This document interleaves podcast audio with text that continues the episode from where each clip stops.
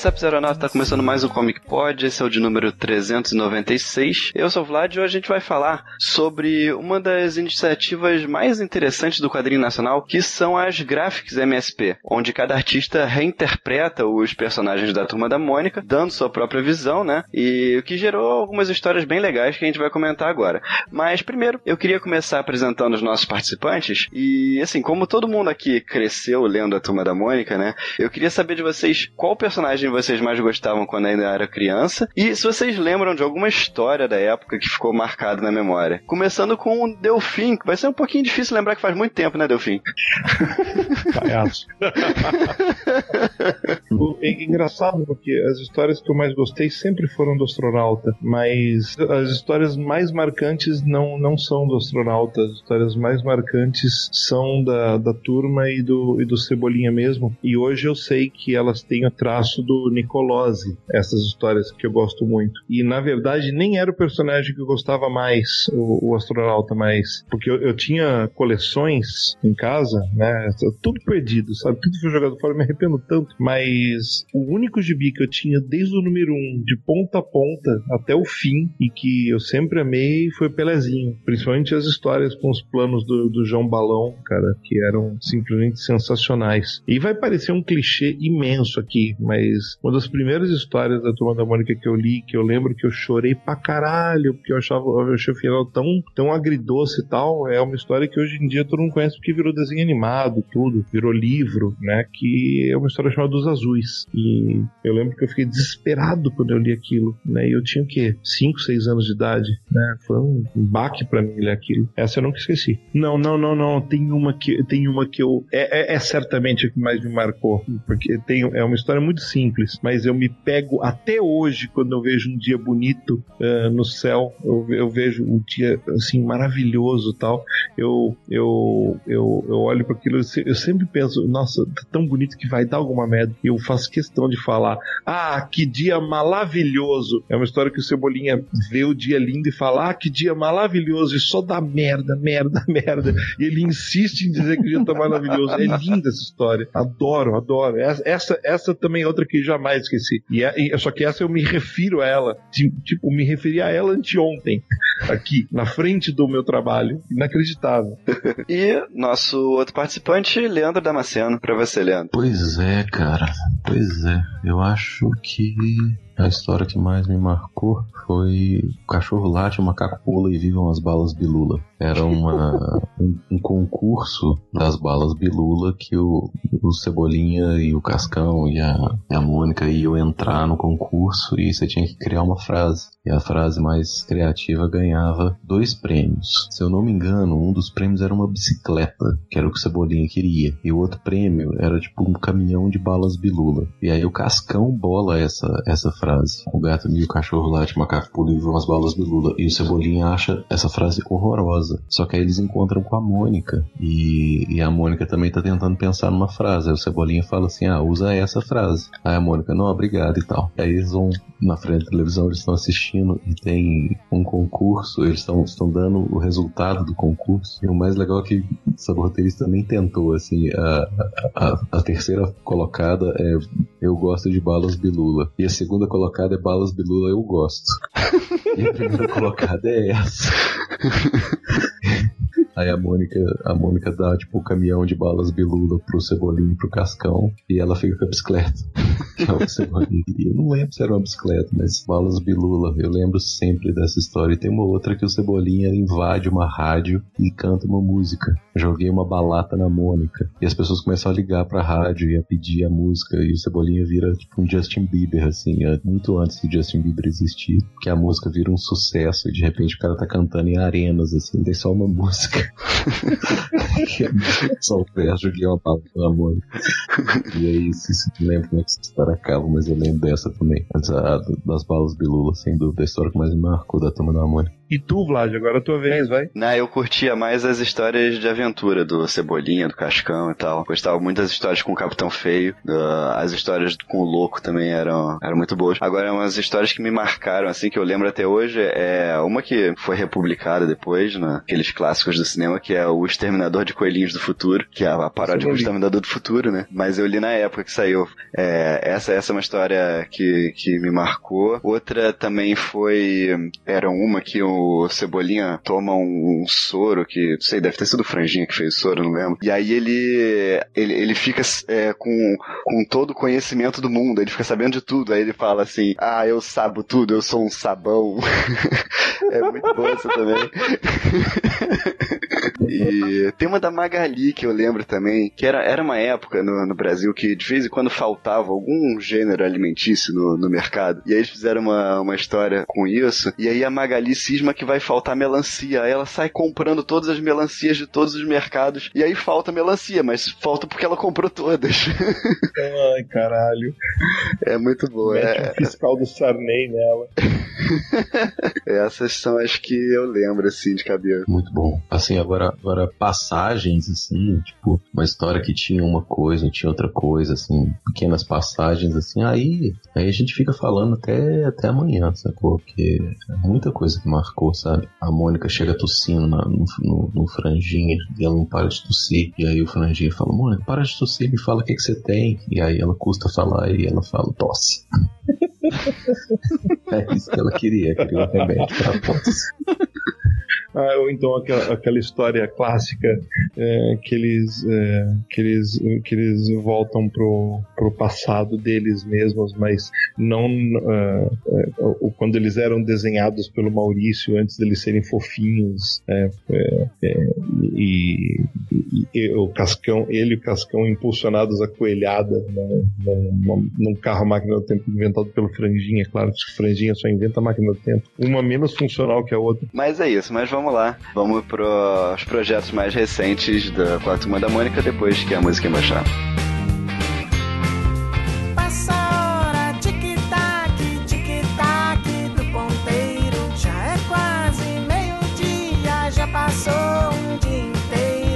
eu acho que assim, antes da gente começar a falar sobre as Graphic MSP, a gente tem que voltar um pouquinho e falar sobre o, o projeto do MSP 50, né? Que basicamente foi onde tudo começou, né? Em 2009, no aniversário de 50 anos de carreira do Maurício de Souza, né? O Sidney, Sidney Guzman resolveu fazer essa compilação, né? Esse, esse livro em homenagem aos 50 anos de carreira do Maurício, por isso MSP 50. E aí ele chamou 50 artistas nacionais, alguns já conhecidos, outros mais independentes, e propôs para eles fazerem novas histórias, né, com os personagens da Turma da Mônica, e aí no traço deles, né, história que eles quisessem e tal. É o sonho de todo brasileiro fazer isso, né, de todo artista brasileiro, né. Assim, foi um sucesso o projeto e gerou duas sequências, né, que foi o MSP mais 50 e o MSP novos 50. Bom, é, Delfim, fala um pouquinho pra gente qual foi a importância de, desse projeto do MSP 50, não só pra, pra, pra Turma da Mônica, né, mas pro, pros quadrinhos nacionais como um todo. Bom, segundo, primeiro que é a primeira vez na vida que o Maurício deixou alguém brincar com os brinquedos dele, né? Então, mérito total pro, pro Sidão de ter conseguido é, a autorização, né, do, do Maurício para esse projeto, que é uma grande homenagem, né? E, e vários né, dos grandes quadrinistas brasileiros fizeram parte disso eu, eu posso estar enganado, mas, tipo, muito pouca gente que, que a gente pode falar, nossa, é, fez parte da história do quadrinho nacional e estava vivo na época, não fez parte de nenhum dos três livros MSP 50, que não por acaso tem na primeiríssima história uma história do Laerte, da Laerte. Ele era do Laerte na época ainda. É meio confuso isso. Uh, mas tudo bem. Impressionante como o primeiro livro da série é um primor de, de criatividade. E graças a isso, uh, graças ao primeiro livro ter, ter sido essa essa explosão, sabe, de, de, de renovação do traço, uh, de renovação das ideias, do que poderia ser dito fora do ambiente MSP, uh, ainda que contido pelas policies, né?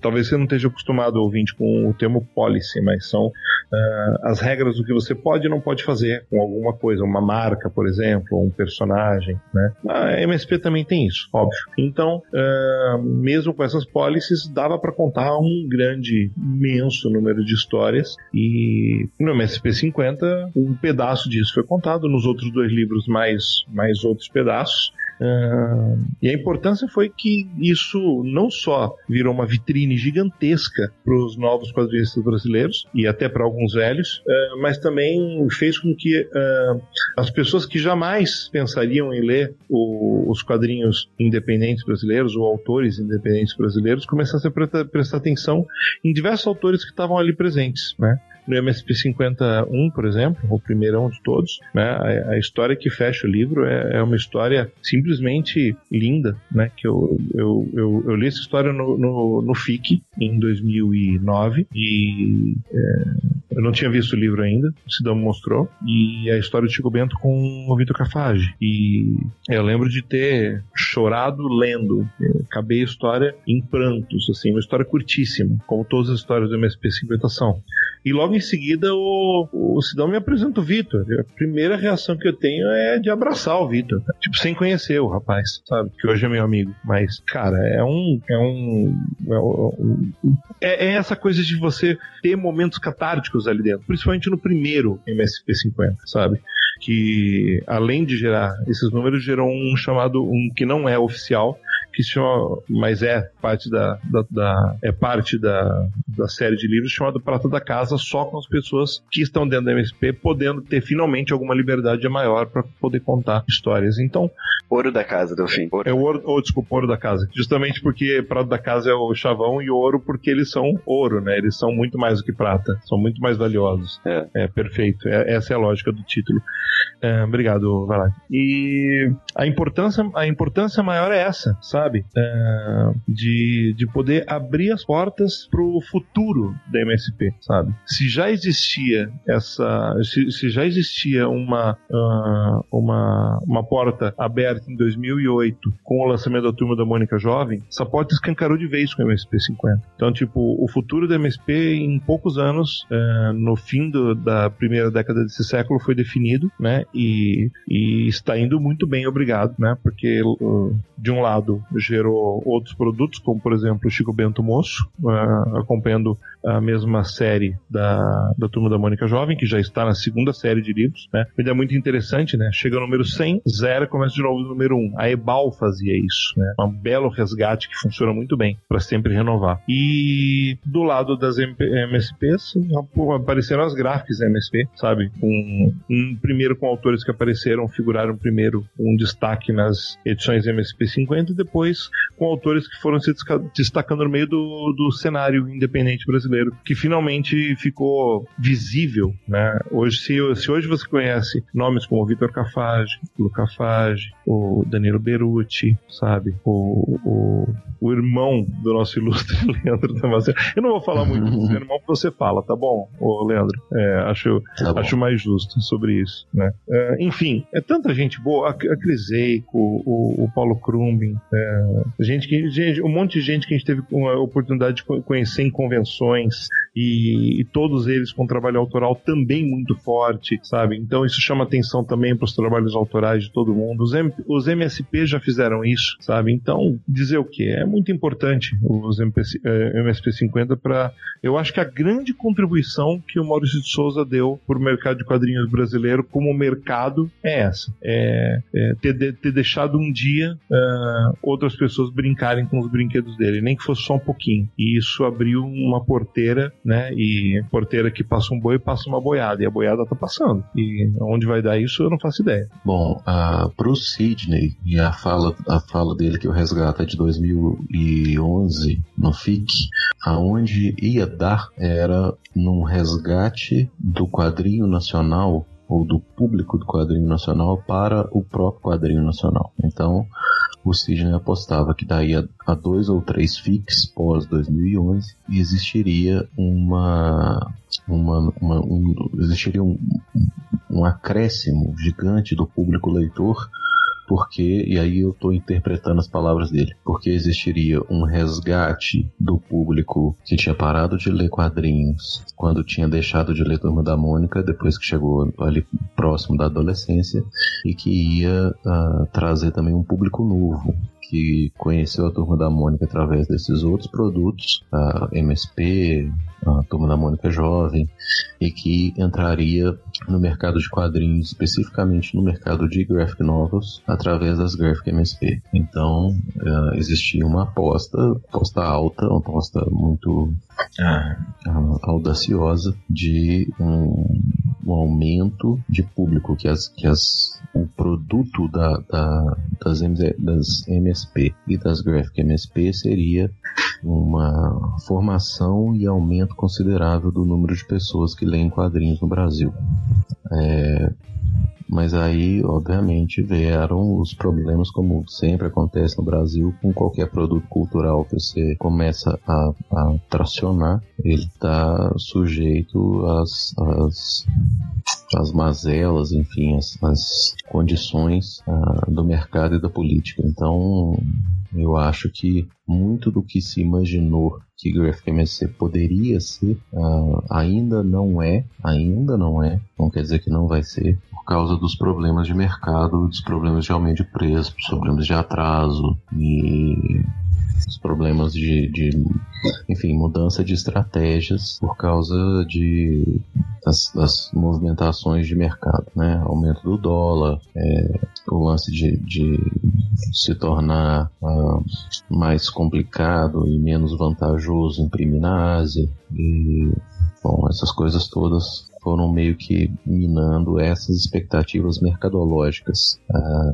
não quer dizer que elas não acabaram, não quer dizer que não, não teve um êxito. Imagino que sim. Imagino que muita gente passou a ler quadrinhos ou entendeu principalmente o que é graphic novel por causa da, da Graphic MSP e desse, todo, desse trabalho todo do, da MSP Produções de forma geral. Mas aí, de novo, sou eu falando. Acho que não o, o resgate imaginado não foi tão grande grande quanto se pretendia por causa dessas condições uh, de Brasil. É, tendo dito isso, eu acho que eu concordo total com Delfim a respeito da importância das, das MSP 50 mais 5950. Acho que elas, elas abriram uma porteira mesmo e são uh, o pontapé inicial para uma reformulação uh, da própria Maurício Souza Produções e, quiçá, no futuro podem ser vistas vistos como um marco nessa mudança de, de estrutura, de quantidade de gente no mercado nacional. É, eu acho assim, a gente tem visto um crescimento muito grande do, do mercado de quadrinhos nacionais, né, nos últimos anos, e eu acho que os MSP 50 e os gráficos MSP é, é um dos fatores fundamentais para isso. O outro, acho que seria o Catarse, né?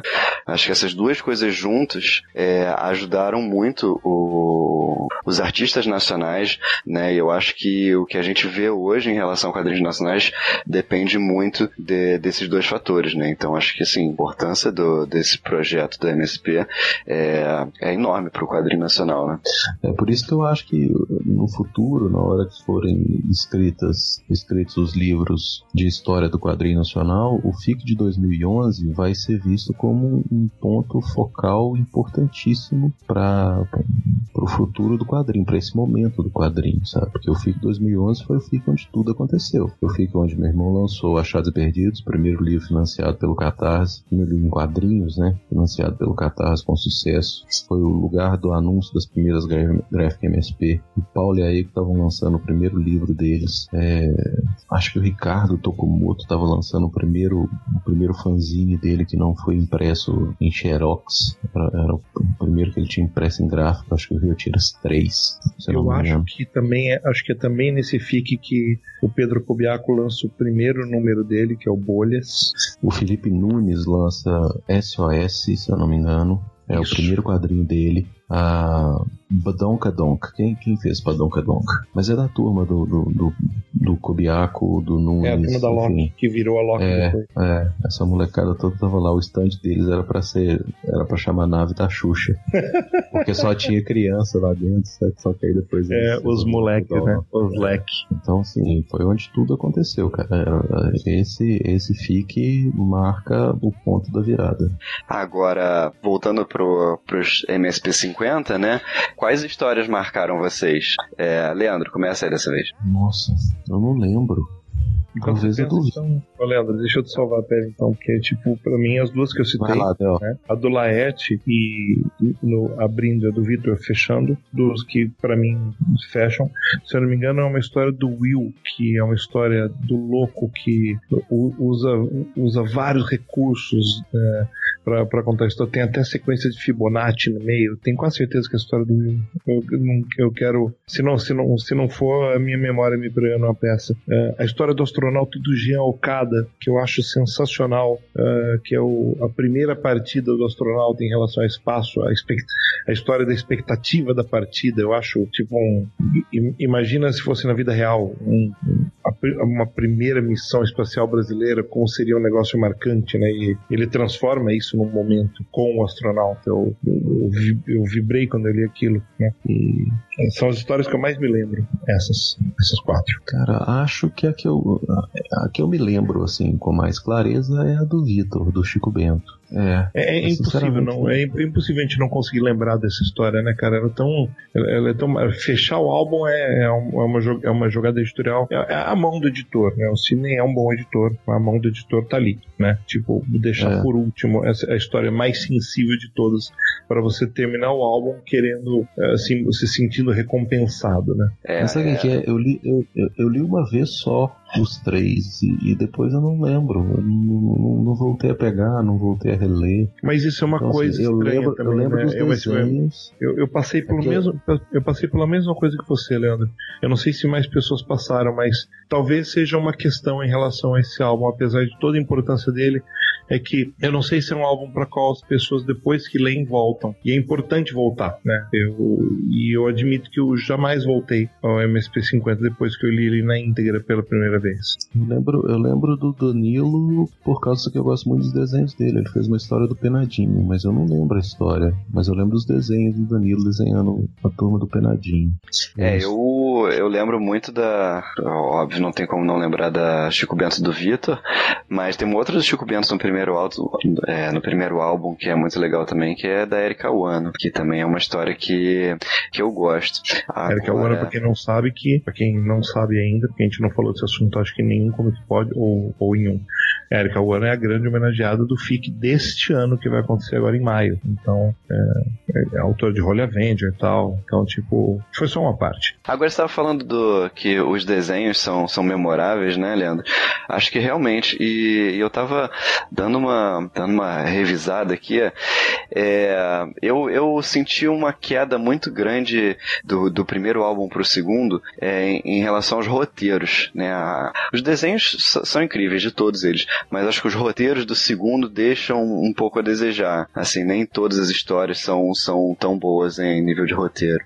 Eu acho que, Vlad, a questão do, de, do primeiro número foi um número, assim, muito mais espontâneo, sabe? Então, tipo, quando chegou o número 2 e o número 3, as pessoas queriam se mostrar porque sabiam o impacto que poderia ter, então eh, ficaram muito preocupadas, atazanadas, boa parte das pessoas, no- nos dois números que vieram em seguida, sabe? No primeiro, tudo foi muito natural, tipo, nossa, uma chance de escrever, o que, que eu vou escrever, né?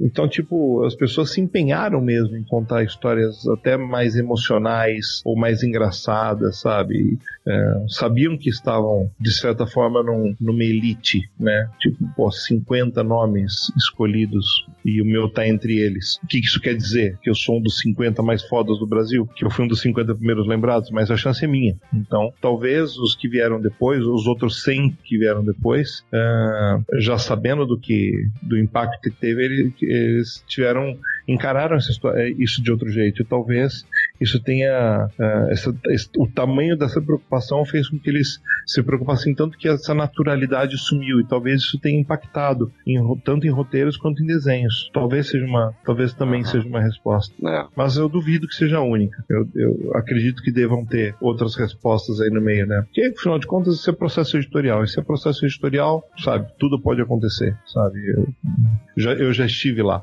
Eu sei como é que é. É, é como é que é? Eu já estive lá e voltei para contar a história. o, o, último MSP50 tem uma história do astronauta do Aluir Amâncio, que é um negócio do capeta, é uma senhora homenagem àquelas HQs da DC dos anos 50, né? Lindo de morrer.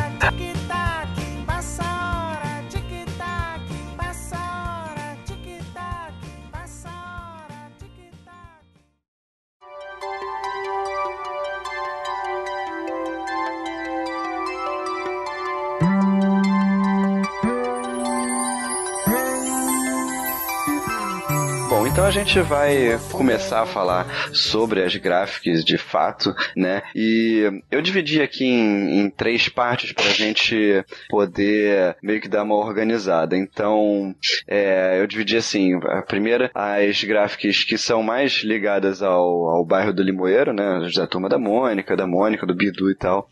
Ah, as que são mais puxadas para aventura e aquelas é, outras que, que, que, tratam de outros temas, né? No final, tá? Então vamos começar com, com essas do bairro do Limoeiro, com a Turma da Mônica, né? A Turma da Mônica teve três álbuns lançados, é, o Laços, Lições e Lembranças, né? Todos eles pelo Vitor Cafage e pela Lu Cafage. E a, a primeira, é, Laços, né? É uma história sobre amizade, né? Com a Turma da Mônica tendo que procurar o Floquinho que tinha desaparecido e aí todo o, o relacionamento entre eles nessa busca né? Depois eles lançaram Lições, que ao contrário do primeiro álbum, eles resolveram separar a turma, né, em vez de deixar eles juntos, e contaram histórias paralelas de cada um, mas é, nessas histórias deles separados, mostrando que a amizade deles é maior do que a distância, né? E o terceiro álbum, que é o Lembranças, começa com duas histórias paralelas, uma da Mônica e da Magali, que lidando com o fato que a Mônica não foi convidada para a festa da Carminha Frufru, e do outro lado o Cebolinho Cascão, lá com, com os problemas deles na, na escola e o, o clubinho deles que foi destruído pela chuva. Né? Depois essas histórias se cruzam e a gente tem a turma toda tentando construir um clubinho novo e fazer a Mônica entrar lá na festa. Então essa é a trilogia da, da turma da Mônica. O, o Vitor e a Luca Fage já disseram que não vão continuar com a turma da Mônica, né? Então a, a trilogia deles está fechada aqui. E aí eu pergunto para vocês quais foram as suas impressões, né, de, de cada álbum e da trilogia como um todo. Leandro? Laços é o mais vendido, né? Laços é a gráfica MSP mais vendida até hoje, seguida de perto por Magnetar, mas é, é a mais vendida de todas. Continua sendo até hoje, continua sendo reeditada, continua sendo reimpressa, continua vendendo muito. E Laços é. Como é que eu, como é que eu te explico isso? Como é que eu vejo Laços? Laços é a, é a mais redondinha para mim. Entendeu? Laços para mim é a obra mais redonda de todas. Ela, ela é. Ela é o primeiro de volta para o futuro. Se você assistir o primeiro de volta para o futuro, você vai ver que nada no roteiro do De Volta para o Futuro 1 é barriga. Tudo o que acontece naquele filme é como se ele tivesse um espelho. Tudo que acontece no primeiro momento, no presente, tem se paga no passado. Então, assim, ele, ele não desperdiça nem frame. Ele é todo montadinho, bonitinho, arrumadinho. Para mim, Laços é isso. Sabe? Laços é a mais redonda, é a mais bem feita, é a mais, é a mais ajeitada, é a, é mais bonitinha assim, de todas as, as Graphic MSP. Então eu tenho um carinho enorme, não só por causa que são meus amigos e tal, eu tenho um, um grau de parentesco com a Lu, mas é, eu acho que Laços é, é, essa conquista, assim. E pensar que esse é o primeiro trabalho longo dos dois é um, é um absurdo. Assim. A, a Lu só tinha feito então Mixtape, que é uma, uma coleção de, de quadrinhos pequenininhos, assim, que tem um formato de uma fita cassete. São quatro gibizinhos pequenininhos, assim, que é bem a cara da Lu mesmo. É tudo pequenininho, lindo, muito bonitinho. Todas as, as histórias têm relação com música e tal. Muito legal. E antes e, e eles também tinham colaborado, os dois, com cada com uma ilustração em cada edição, é, por coincidência, de uma revista digital que eu editava, é, chamada Machado. É, e foi a primeira vez que os dois colaboraram com, com a, na mesma arte, né? Que eu, que eu Mas acho é, que é mas uma... você veja. Gosto, gosto de lembrar É. disso sempre com carinho. Mas é ilustração, saca, Delfim? Sim, claro. Quadrinho é uma coisa completamente feito- diferente.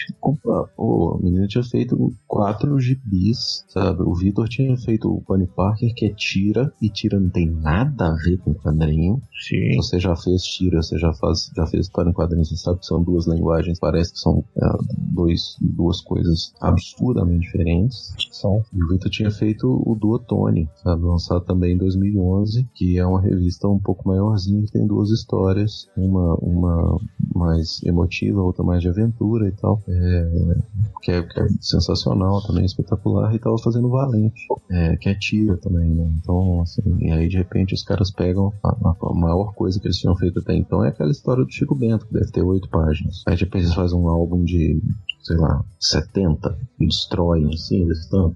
A, a coisa, a coisa que eu acho mais bonita, Leandro, desse álbum é que Tem você, 74 páginas. Você- Laços você tem tá- 74 você- páginas. você lê esse álbum, o Laços, e você percebe todo o amor empenhado ali, sabe? É, você, percebe, você percebe que ah, a vontade de, de, de fazer o negócio virar, a entrega, sabe? Tá, está impresso, né? Essa entrega toda. Laços não é bom à toa, né? Ah, eu adorei a Não, comparação não, que você fez não é gratuito. Outro Um, cara, porque é é exatamente isso, cara. Foi, foi muito bem divisado ali. E a ideia que eu acho genial, sabe, de, de, de colocar os traços eh, da Lu e do Victor distin- distintos um do outro para refletir momentos diferentes da história da turma, sabe? Uhum.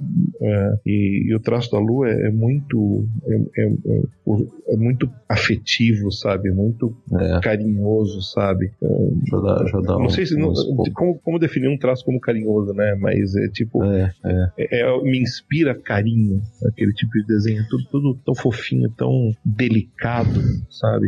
E o traço do Jogou. é, também é delicado, mas é uma pegada um pouco diferente, que se presta muito ao desenho, ao desenho infantil, sabe? Eu Aham. gosto muito, Apesar de não sabe? ser infantilizado. Apesar de não ser infantilizado, exatamente. Mas deixa, deixa eu contar uma então de bastidores. O, o Vitor e a Lu mandaram uma, um bet, né? Mandaram um monte de páginas lá pra, pra MSP e, e ficou todo mundo babando nas páginas da Lu e ela mandou tipo três páginas e o Vitor tinha mandado umas 25 páginas assim. E ficou todo mundo, olha só como é que a Lu mandou bem assim. E o Vitor, porra, Que lindo. desenhei pra caralho. Tô me matando aqui, cara. Irmã fez três páginas, o pessoal só fala dela, pô. Ah, cara, mas as páginas da Luz são de chorar, né, cara? São muito boas. E você e quando você conhece a Lu pessoalmente, sabe aquela, aquela pessoa que é a Lu, a Lu é baixinha, né? Ela, ela tem e ela tem uma voz eh, mais contida, tal. Ela, ela, ela é um pouco tímida, eh, mas a força que ela tem, sabe, é, é tão gigante. A, a, a Lu é uma das artistas mais gigantes que eu conheço, sabe? E É, é, é basicamente isso, sabe? A lua, a lua é gigante e ela. E espero que ela. Eu acho que ela tenha essa consciência. Eu espero que ela tenha mesmo, porque, porque é, é, é sensacional como ela tem o, o controle narrativo. E com tão pouca experiência como ela tinha na época que ela começou, cara. eu não sei se. Agora eu não sei se foi o Lipão que falou. Se Lipão é o- é o Luiz Felipe Garrocho, que trabalha com meu irmão. Eu acho que foi o Lipão que definiu muito bem, assim, o traço da Lu, que, que ela tensiona as barreiras entre esboço e arte final, Muito bonita a definição, hein? né? Muito legal. Ca- Cabe muito bem. Aí, aí vamos seguir, senão a gente fica aqui até depois da manhã. É, Sim, claro. Então, Laços, depois o Lições. Lições, pra mim, é o álbum mais corajoso de todos. De todos também da HFMSP. Eu, eu, é, seria muito fácil fazer Laços 2, sabe? E, e apostar nas mesmas coisas e na mesma fórmula da, de Laços. Lições não faz isso. Definitivamente. Lições é um álbum completamente diferente. A única coisa que ele tem de igual é que são feitos, ele é feito pelas mesmas pessoas. Mas nada. Lições lida com coisas que são muito, muito mais profundas muito mais adultas e muito mais sérias do que, do que Laços. Eu acho que é o, é o, álbum é disparado o álbum mais corajoso de todos.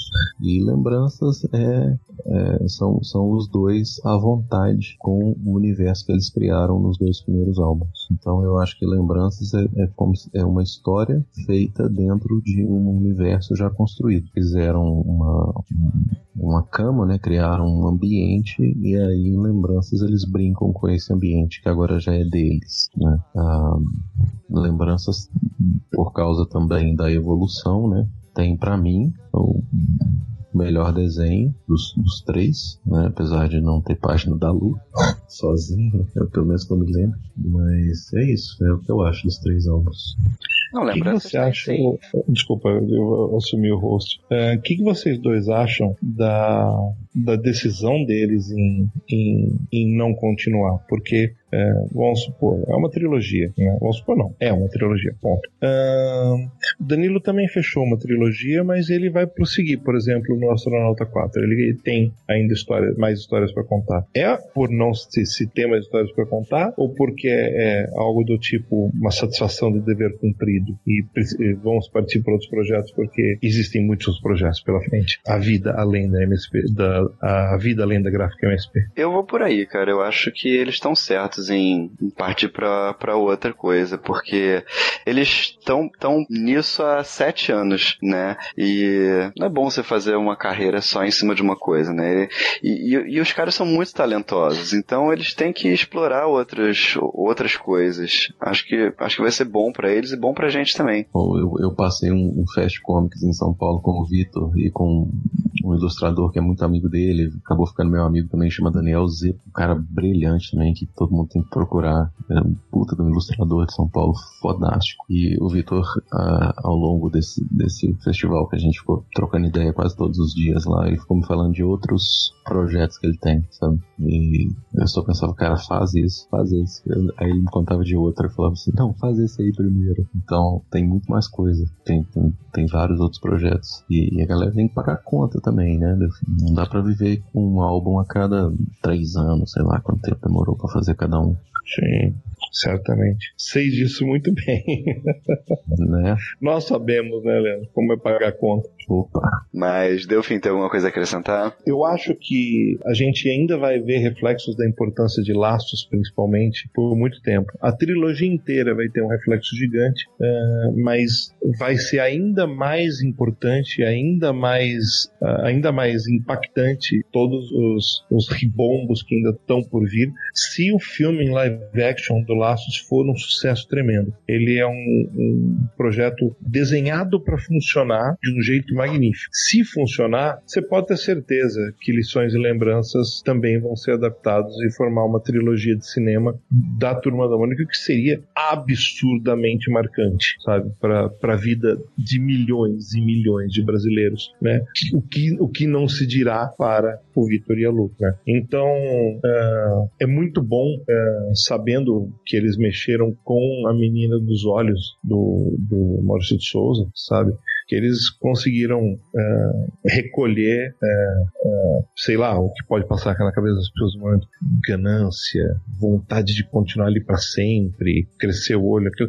Não, eles, eles tiveram uma decisão muito, muito acertada, na minha opinião, de, de puxar esse freio de mão e vamos fazer outras coisas. Eu, efetivamente, eles estão fazendo, a gente sabe disso, e, e eu acho que deixaram a marca deles, né? É, eu, eu acho que são, são histórias bastante sensíveis pelo, pelo próprio, pela própria característica dos narradores dessas histórias e principalmente laços. Eu acho que é tem é, tipo no futuro quando se fizerem listas de, de quadrinhos muito importantes do para o mercado nacional, é, eu acho muito difícil que Laços não esteja, sabe? Numa lista de numa lista de 100 melhores com certeza vai estar, numa lista de 50 melhores provavelmente provavelmente. Uma lista de 10 melhores, tá bom, tem muita coisa para entrar na lista de 10 melhores, mas é uma chance muito boa que esteja lá, lá dentro. Especificamente Laços, da gráfica MSP. É, Laços é incrível, né? Agora, eu, eu acho que assim, lições dos três eu acho o. É difícil falar, é difícil falar o mais fraco, porque os três são muito bons. Mas é, é o que eu gosto menos, porque eu acho que lições eles pesaram muito a mão no, no, no clima melancólico. Eu acho que foi demais, sabe? Eu acho que tinha que ter um, um, alguma coisa um pouco mais, mais alegre. Acho que, acho que foi melancólico Vlad, demais. Eu, eu acho que o, o Vitor tem um pouco de melancolia narrativa. Se você acompanha os trabalhos anteriores dele, Não, com sabe? certeza. Tem, tem, ele, tem, ele tem essa pegada e, e é muito bom que ele tenha conseguido ah, imprimir isso em, em, em uma história de um jeito que ficasse orgânico, né? Do jeito que funcionasse. Ah, mas também você pode atribuir isso à famosa síndrome do segundo álbum, né? Que atinge tanto a música quanto os quadrinhos, né? Né? Mas, mas o Delfim, a diferença no, no Lembranças, por exemplo, é, Lembranças tem, tem alguns acontecimentos que são bem pesados também, mas isso é mais bem equilibrado, sabe? No, no- o clima não é tão pesado assim, é um clima mais leve, apesar de você sentir. É, por exemplo, quando, quando o clubinho é destruído, eu senti aquela a perda daquilo, mas, mas, é, mas é um pouco mais leve, sabe? Não é, não é tão pesado quanto o, o clima de lições. Uhum, ok. E você, ouvinte, o que você achou? né? Não esqueça de comentar essa parte que eu embromo vocês e falo, e falo pro Vlad, vamos partir para a próxima. Porque afinal de contas temos muitas. A gente, só falou de uma gráfica É. Até agora. De, Bom, de um, de um grupo de autores. Temos muito mais pra frente. Aí, dando sequência aqui na, no meu agrupamento, é, eu coloquei Mônica Força, que é também ainda dentro da turma da Mônica, né? Mas dessa vez um álbum focado só na Mônica, né? Desenhado e escrito né, pela Bianca Pinheiro. É, e nessa história, a Mônica, né, que tá acostumada sempre a resolver as coisas na base da coelhada, agora ela tem uma situação que ela não consegue resolver na força, né? Que os pais dela estão prestes a se separar né? E ela tem que descobrir algum jeito de resolver o problema, né? É, Leandro, o que você achou dessa história? Assim, é, você achou que foi, o, foi um tema, é, que é um tema pesado, né? Você achou que foi um tema legal pra se trabalhar com a Mônica? Sim, sim, eu acho que tematicamente ela é um tema legal, por causa que, pra mim, tá, deixa, deixa eu me fazer bem claro. Pra mim, a Bianca Pinheiro é a melhor quadrinista dessa geração do país. Eu não vejo ninguém que tenha a capacidade que essa menina tem, é foda nessa menina, que essa moça tem de contar histórias em quadrinhos tão bem com tanta propriedade. Hoje no Brasil tem muita gente boa, é lógico, tem uma geração excelente. Pra mim, ninguém chega perto da Bianca. Ela é, ela, pra- no meu gosto pessoal, assim, em termos de, de capacidade narrativa, evolução de desenho, mas principalmente em termos de construção de história, a Bianca tá sozinha. Ela tá sozinha. Tem, tem ela na categoria lá em cima, e aí lá embaixo, assim, depois uns 4, 5 lugares, aí começa a vir o resto das pessoas. Dito isso, pra mim, Força é o mais fraco de todos os álbuns da Graphic MSP. Eu acho, eu acho um, um, um álbum fraco, apesar do nome. Sabe? Eu não gosto muito, não. Eu acho que ele poderia ter sido trabalhado melhor, inclusive essa temática, eu acho que ela poderia ter sido mais bem explorada, mas entra um pouco num negócio que eu já falei, que, é de, de questões, enfim, de produção, questões editoriais que são complexas e que tem que ser levadas em consideração, né? Isso aqui não é um, um álbum autoral da Bianca, ela não faz sozinho, igual ela faz todos os outros. É, assim, eu não sei o que, mesmo, mesmo os álbuns que ela faz junto com o marido são álbuns independentes e aqui ela tá dentro de um, de um sistema, né? Que nesse caso, para mim, não funcionou tão bem. É, mas assim, o nível médio de qualquer gráfico MSP é muito alto. Então, Força não acho uma história ruim. Mas como a comparação é desproporcional, porque tem muita coisa muito boa, eu acho Força mais fraco. Mesmo assim, é lindo. O desenho da Bianca é uma gracinha, sabe? Eu acho que a temática é bem construída. Eu adoro a piada do final, a piada da última página, que é só um balão de fala do pai da Mônica. Eu acho sensacional. E, e é isso. É, eu discordo, cara. Eu gostei muito dessa história. Eu acho que, assim, ela, ela trabalha a narrativa, né, que muitas vezes não tem, não, não tem texto, é mais uma narrativa visual. Acho que ela trabalha muito bem e ela consegue passar o clima, né, que é um clima pesado, né, da, da história. Eu acho que ela consegue passar isso muito bem. É, assim, eu gostaria de ter lido uma história mais leve na, da Mônica, mas eu achei importante pra caramba a escolha desse tema, né? É, até porque eu sou filho de pais separados, né? E, e isso uhum. me marca muito, né? É, eu, eu, era muito pequeno na época, mas enfim, isso gera algumas coisas que você carrega pra vida inteira. Então acho que isso tem que ser discutido sim. Acho que, acho que é um álbum bem importante. A, a parte da, da, da importância do, de uma graphic novel solo do Turma da Mônica, a primeira graphic novel solo da Turma da Mônica, né? Eu acho que importante, é claramente ela seria, né? mas será que, é, o Leandro, você falou, por exemplo, do peso editorial. É, a Turma da Mônica tem um peso, mas tipo, uma gráfica novel solo, que o principal personagem do Maurício de Souza, acho que tem um peso maior ainda, né? É, você acha que é, isso, uh, já que estamos falando de força, você acha que isso pesou muito, é, é, não necessariamente para Bianca, mas para todas as decisões que envolveram o álbum e e isso interfi acabou interferindo, né? Um efeito parecido com o que aconteceu com os, os MSP50 que vieram depois do primeiro? Pode ser, pode ser sim, mas assim, de novo, sabe? Ao mesmo tempo que eu acho eu, eu não acho esse álbum, sabe, o melhor de todos. Eu tenho certeza que tem muita gente como o Vlad que acha que a história funciona, sabe? Que o álbum é legal, que a história é boa, que a temática é bem construída. É, mas sem dúvida, sabe? É a primeira dessa, dessa nova roupagem, né? De histórias a focar na principal personagem, sozinha é, muito sozinha, aliás.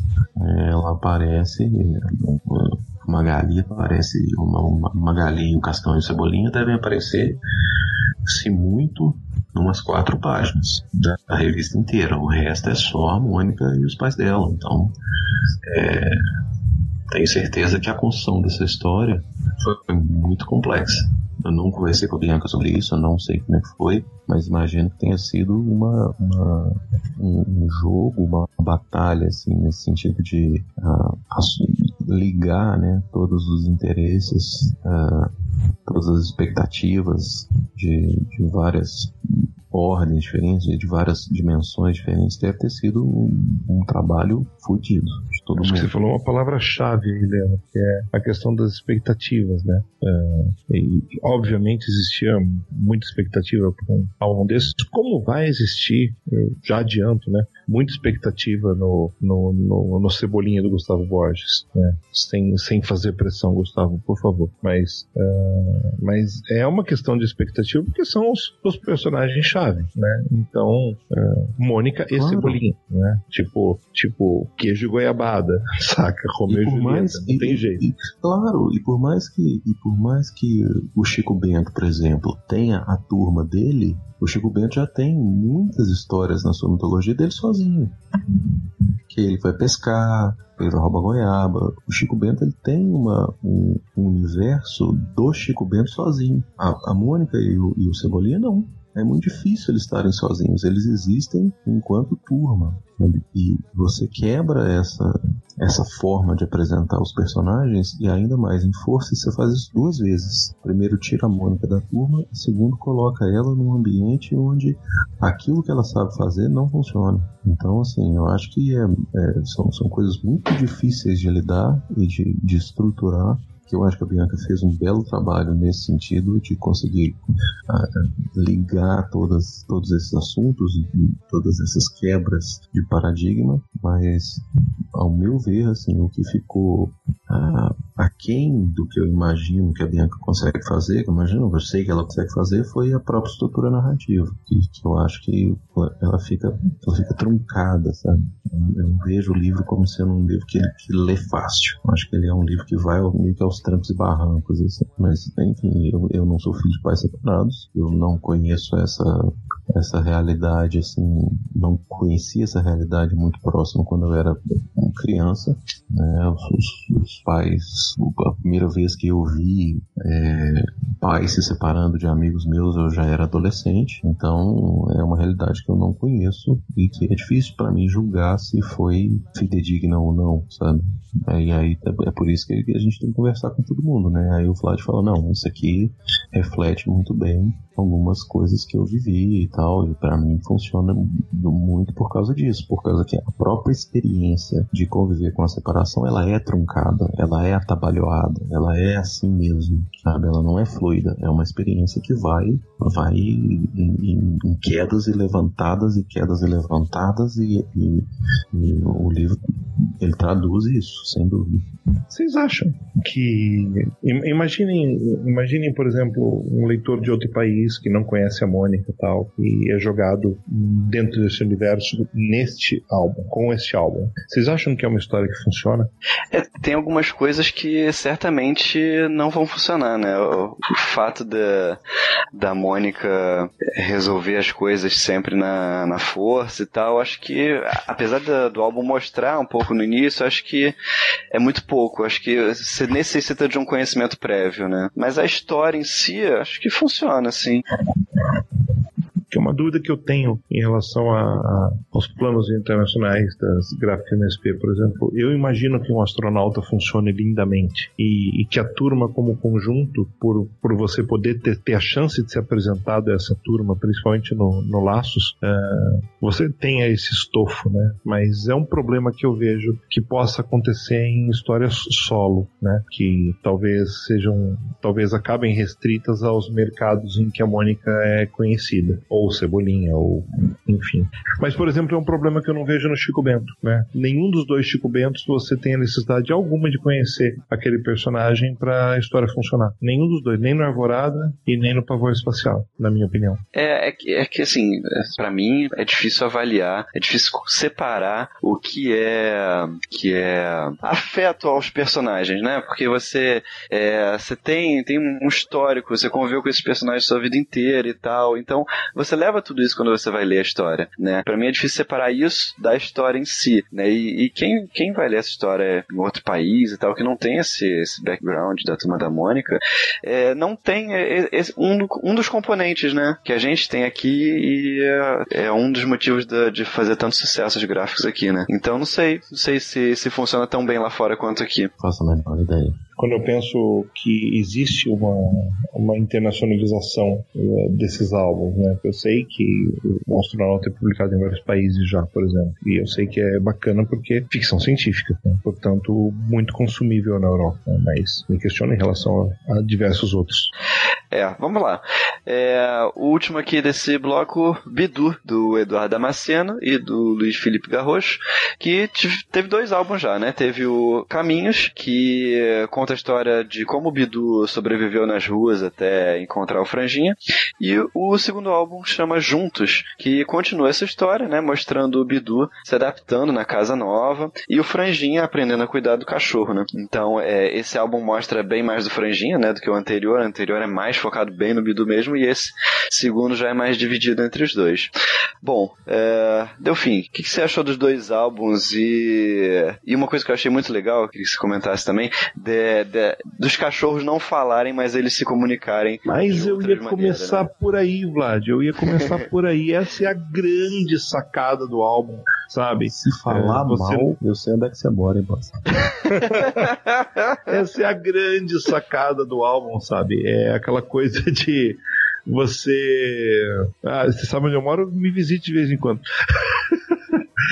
você não usar a linguagem humana para definir aquilo, sabe? Você usar uma linguagem iconográfica dos cachorros, o símbolo, é, como se, como, como se fosse uma linguagem do, dos latidos, uma linguagem do uma, uma linguagem paralela à, à, à, linguagem verbal que nós utilizamos e ela permeia a história inteira de um jeito tão orgânico, tão legal, sabe? Eu, eu, eu vou falar para vocês, meu, minha vez de, de falar de bastidores, eu tive, eu visitei visitei a MSP uma vez na minha vida é, e nessa nessa visita é, eu tive um encontrei eu, eu, eu, não lembro o que eu fui fazer lá sinceramente né é, é mas eu lembro que eu encontrei o Sidney Guzman no, eu, no elevador né para subir e daí ele pegou e me tirou depois olha olha aqui acabou de chegar. É, acho que era tá chegando da revisão né? Eram as provas do desse primeiro álbum do Bidu. E eu obviamente tipo é doce na boca de criança eu eu li a história inteira não tinha jeito né? E fiquei muito impressionado com a narrativa, né? O, o, o Eduardo e o, e o Garrocho fizeram um trabalho excepcional e eu já tinha, e eu tipo, eu já sabia que o trabalho deles é, infanto juvenil era muito bom porque eles têm, os dois têm uma pérola que ainda está perdida e que eu espero que não esteja perdida por muito tempo, que é um, uma coisa brilhante que eles fizeram para mim, é o Pequeno Príncipe brasileiro, chamado Cosmonauta Cosmo, né? E eles têm e eles sabem narrar essas histórias, sabe, para que que gosta que ele gruda que nem chiclete na gente. E e, e, no Bidu eles fizeram isso, no, principalmente no primeiro álbum. Gosto mais do primeiro álbum do que do segundo, de novo, né? Uh, mas uh, o primeiro álbum é um impacto muito bacana porque não é a imagem que você, o traço que você espera para todo, todos os personagens ali envolvidos. É muito, tem muita personalidade ali envolvida. E, mas, e ao mesmo tempo é uma história de um, você sempre se pergunta, né? Mas, mas como que como que foi que o, o, o Bidu chegou no Franjinha, né? Sei lá, os pais do Franjinha compraram, compraram o Bidu. O Bidu é um cachorro de rua que ele apareceu ali, né? Desde a primeira tira onde tá, tá lá o, o Bidu, o Franjinha, aquele banquinho, naquele meio daquele discurso, é é, eu acho sempre, eu sempre achei algo intrigante, eu acho que eles deram uma boa solução, o Verdade Damasceno e o Lúcio Pica Roxo. E eu gosto muito do, da aventura em si. É, um, é uma história muito, sabe? É, ele passa por poucas e boas, o Bidu, e, e consegue, e consegue chegar num, numa, numa boa solução, sabe? Que é o, que é o Franjinha, sabe? E, e é muito emocionante também. É, a linguagem não universal, sabe? E eu acho que eles conseguiram Deu fim, deu fim, deu fim. Deu fim. Deu fim. Cidade. Bidu, a gente está acostumado a ver a história do Bidu falando com a Dona Pedra eternamente, é extremamente mágico, sabe? O Bidu e o Manfredo nos bastidores das histórias, a gente está o Bidu e o Bubu, pelo amor, como o Bidu fala, de repente Bidu fala pra caralho, né? É, mas de repente você vê a história assim, o Bidu fala lindo, tão, tão poético, tão sensato até, faz tanto sentido, sabe? Daí isso me faz gostar muito desse set de álbuns, sabe? É, é, é isso.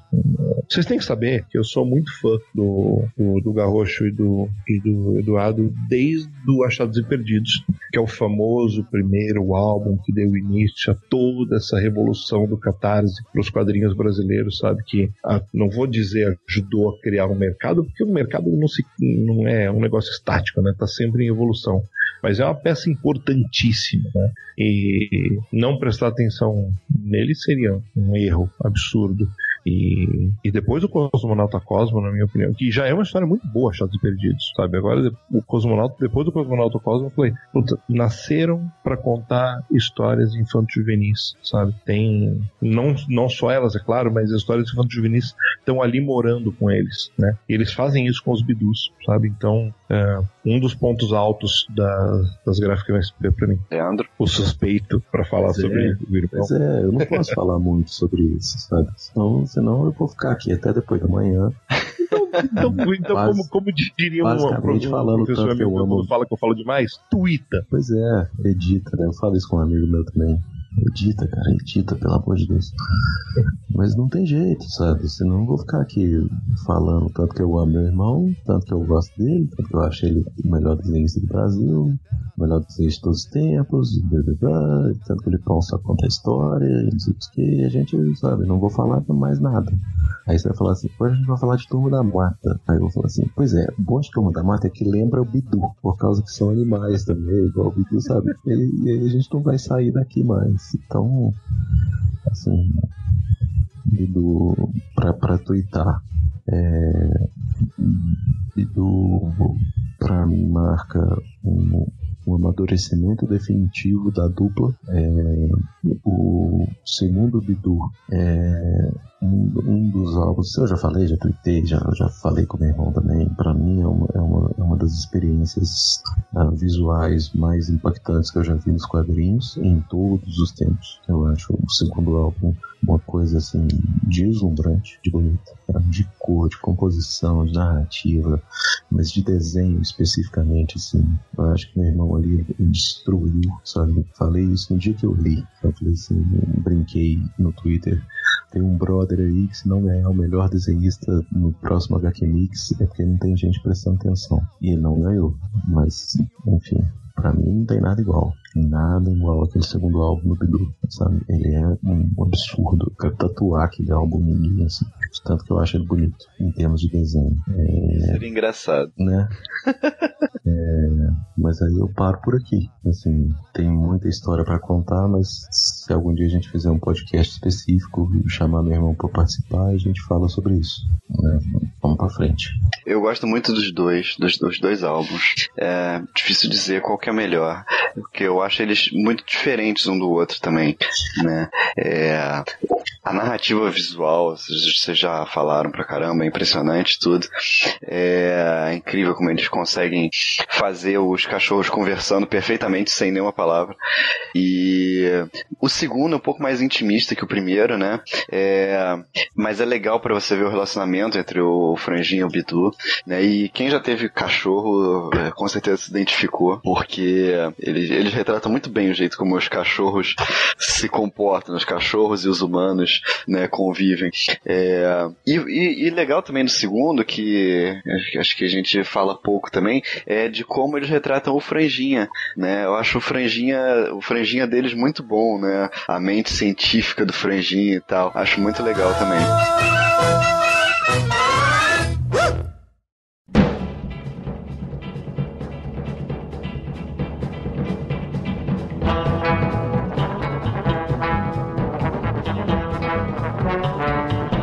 Agora a gente vai falar sobre as histórias mais puxadas para aventura, né? Então tem aqui a gente tem o astronauta, o Piteco, o Turma da Mata, é, Papacapim e o Capitão Feio. Vamos começar com o astronauta do Danilo Beirute, que já teve três álbuns. A gente não pode chamar de trilogia porque ela vai continuar, né? Então o quarto álbum já foi anunciado, inclusive. A gente chama de e... série. Pode chamar de série. Então o astronauta ele tem essa pegada mais ficção científica, aventura espacial tal.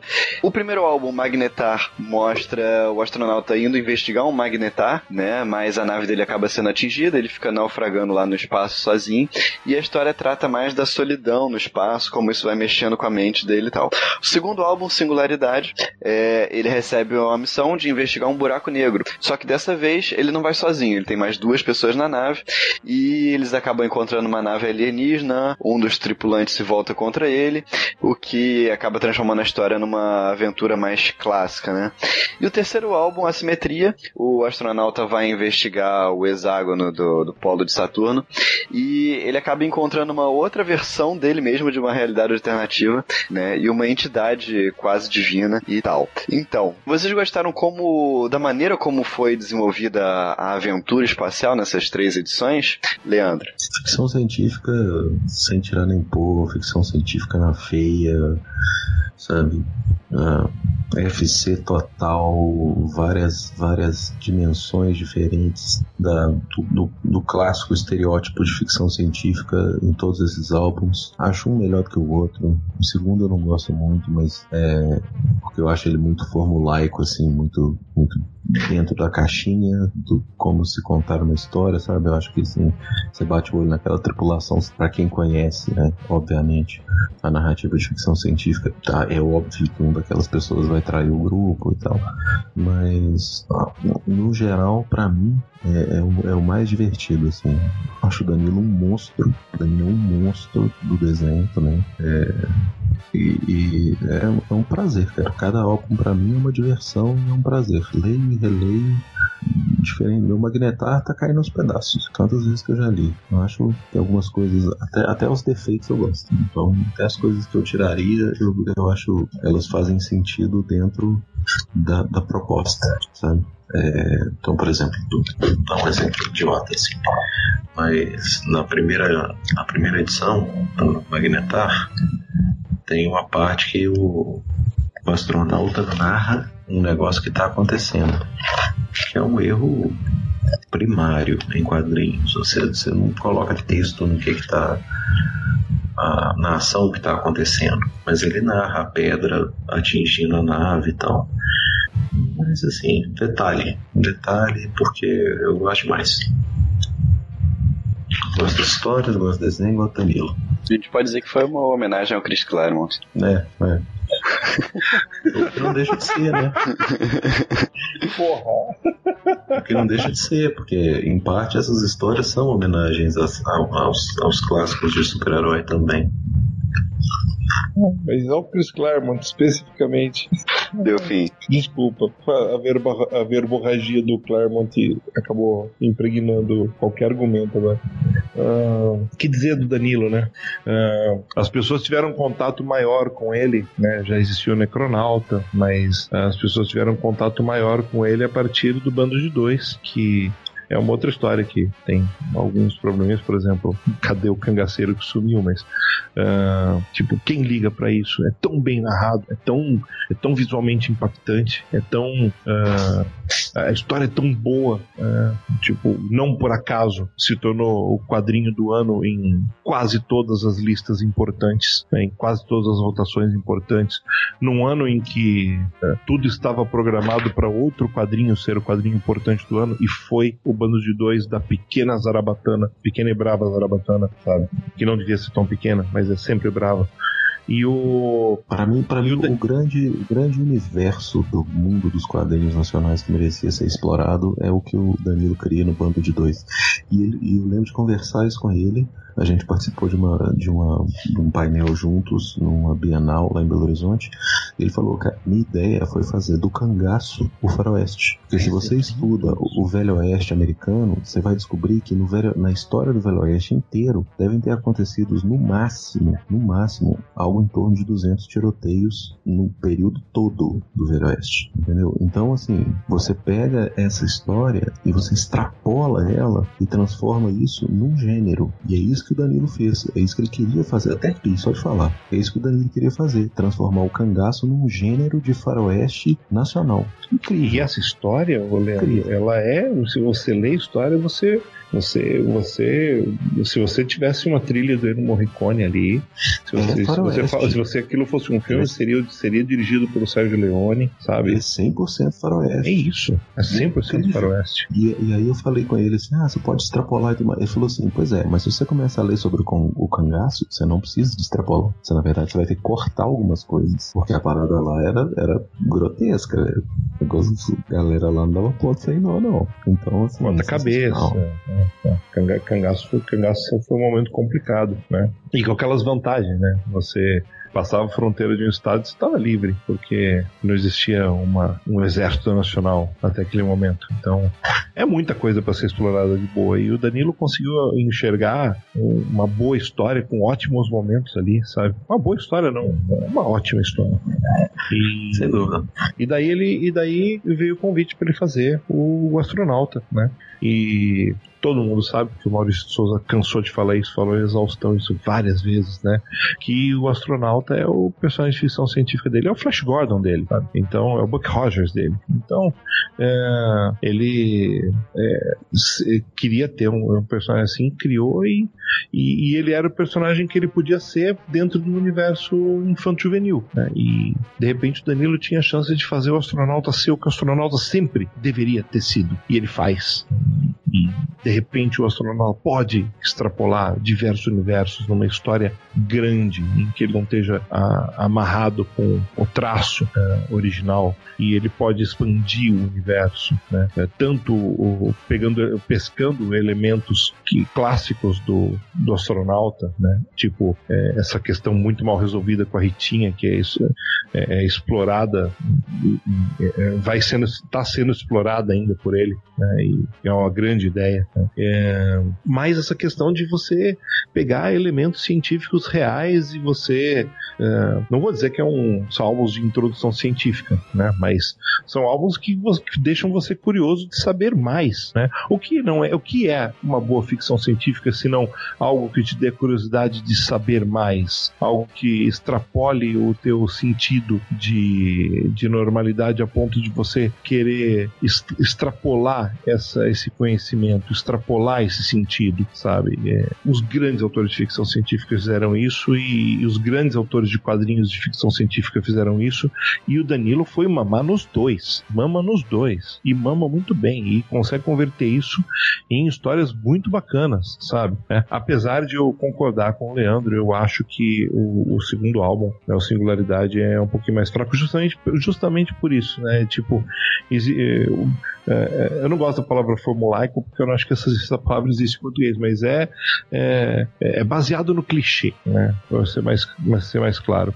Nada contra ser baseado, baseado no clichê, porque ainda assim ele é um excelente narrador, né? Excelente narrador com as palavras, excelente narrador visual. Então ele vai te conduzindo e você vai entrando na história de qualquer jeito mas, uh, mas uh, ele se dá muito melhor quando ele ele ele tá num conceito original. Por exemplo, eu tenho que confessar que eu nunca tinha ouvido falar em Magnetar até, o, até ver a palavra cravada no álbum. E primeira coisa, quando esse título foi anunciado, eu fui na porra do dicionário ver que raios é Magnetar, né? E, e daí eu fui entender que a história ia ser uma história gigantesca. E daí eu falei, hum, é, é, foi logo nos primeiros anúncios de gráfico MSP, sabe? Quando o título foi revelado, finalmente, depois do grande mistério, eu falei, meu, isso vai ser um negócio. E foi, essa que é a verdade. E o fato do Danilo ter tornado-se uma série, você sabe que a grande culpa é do Danilo, né? É, acho que mais do que o, o do Vitor e da Lu com Laços, a culpa do, do, do, do projeto original da MSP, que era nunca repetir um autor, cada autor ter uma chance, apenas uma chance com o álbum, né? Uma chance de brincar com, com o personagem fazendo um álbum sério, né?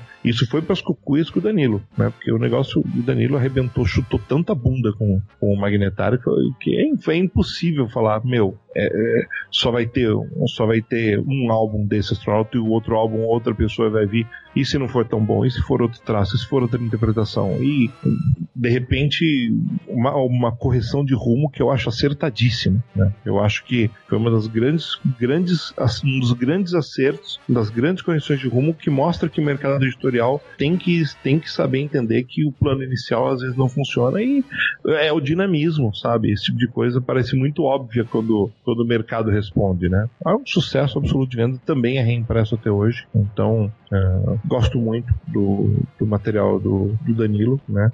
Gosto do fato de ele estar tá criando uma cronologia pro astronauta que, que faz com que você queira ler os álbuns quando sai um álbum novo, e cada álbum novo que sai, é, as pessoas queiram ir atrás dos outros álbuns porque elas sabem que vai ter história muito interessante ali para poder entender como esse personagem chegou ali, ainda que os álbuns consigam manter certa independência, mesmo tendo essa interdependência que ele criou, sabe? Eu acho, acho um belo plano, sabe? Uh, não sei se o Daniel fez propositalmente isso, sabe? Tipo, de é, você tão foda que vou fazer o astronauta para sempre. Eu não sei se ele tinha esse plano maligno na cabeça, é, mas se tinha, funcionou. Parabéns, Danilo. E, o, e ele não parou de fazer as outras coisas dele, né? Tipo, agora tem.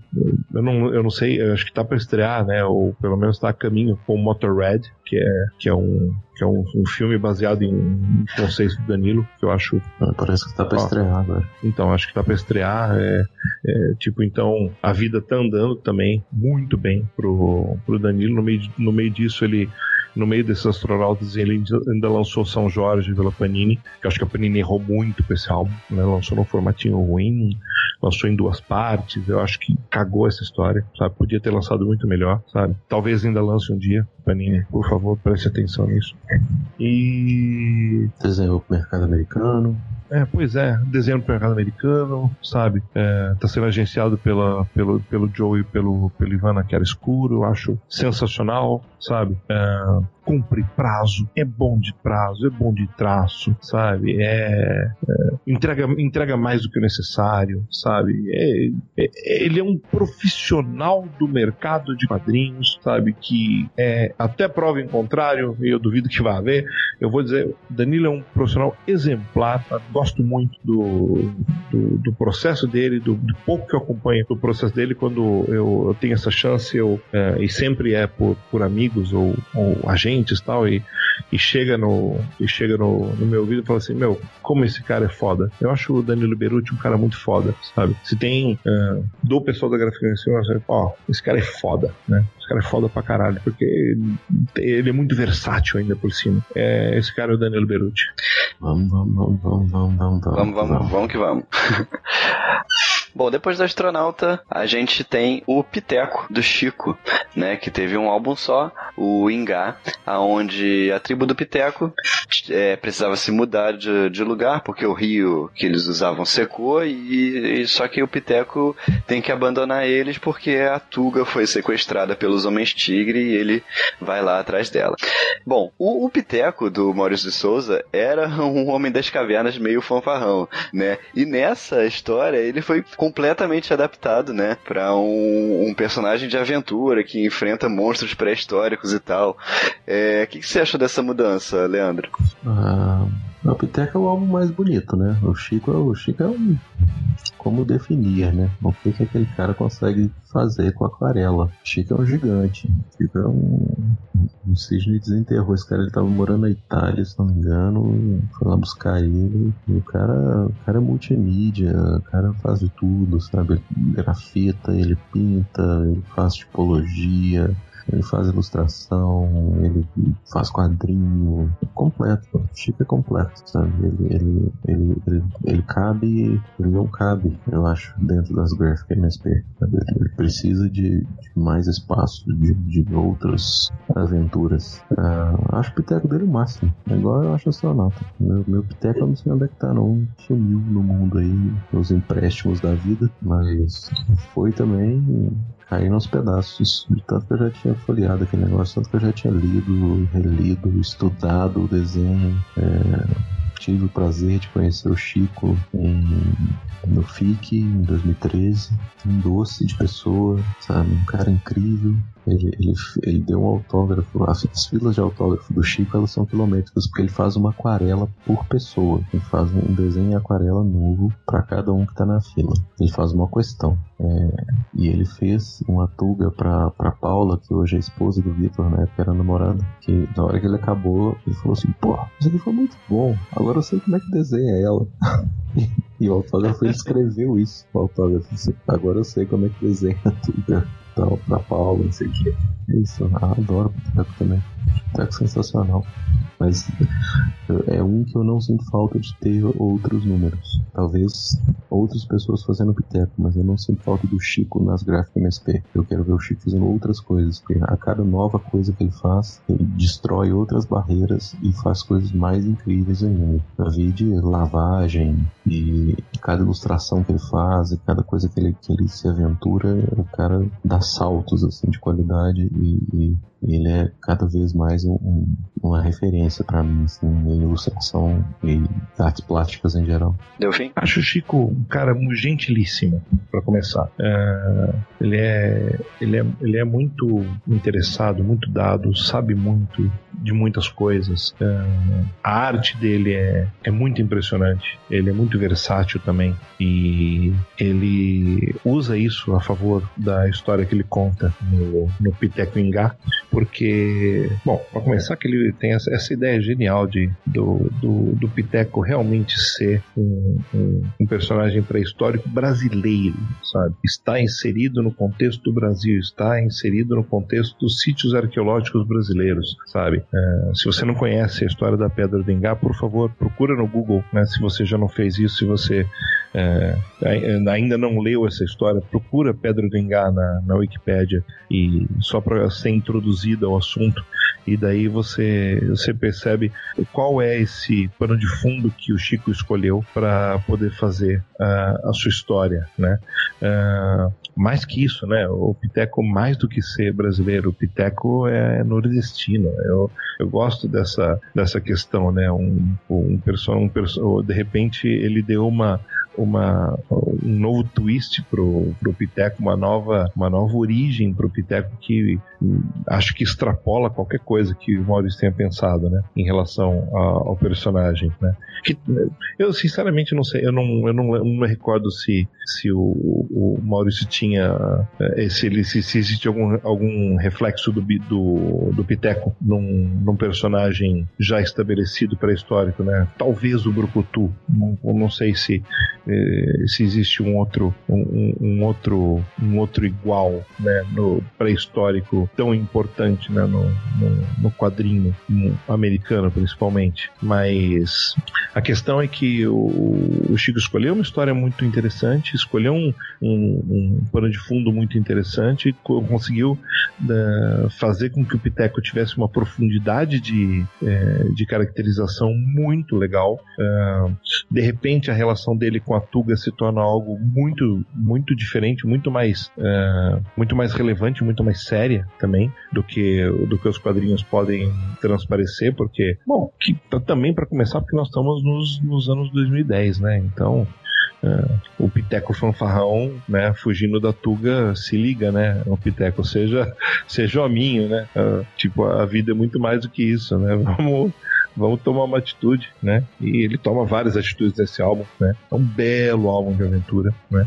E eu tô com o Leandro nessa também. Eu acho que o uh, acho que o Chico tem tanta história boa para contar. No mesmo ano que ele lançou, no mesmo, aliás, no mesmo FIC que ele lançou o que foi lançado o MSP do, do Piteco, né? O Ingá. Uh, ele lançou uma outra história independente uh, que eu, vai me falhar o nome agora, uma história ah, baseada em fatos reais, política, sabe? Sabe? Que, que, que, que é completamente diferente em termos de, em termos de traço, em termos de, de, de pegada narrativa, e é tão maiúscula também. Então o Piteco e o, e o, e o Chico têm essa, esse ponto de encontro em 2013 e não aconteceu de novo e, e sinceramente eu acho bom isso, sabe? Porque o Chico, o Chico tem vários outros mares para navegar, já navegou outros antes, está navegando outros agora e acho que, acho que o Chico não navega, né? Acho o Chico, o Chico surfa, saca? O Chico, o Chico, o Chico, vai, o Chico vai de passagem e, e, e, onde ele passa ele marca. Eu, eu acho que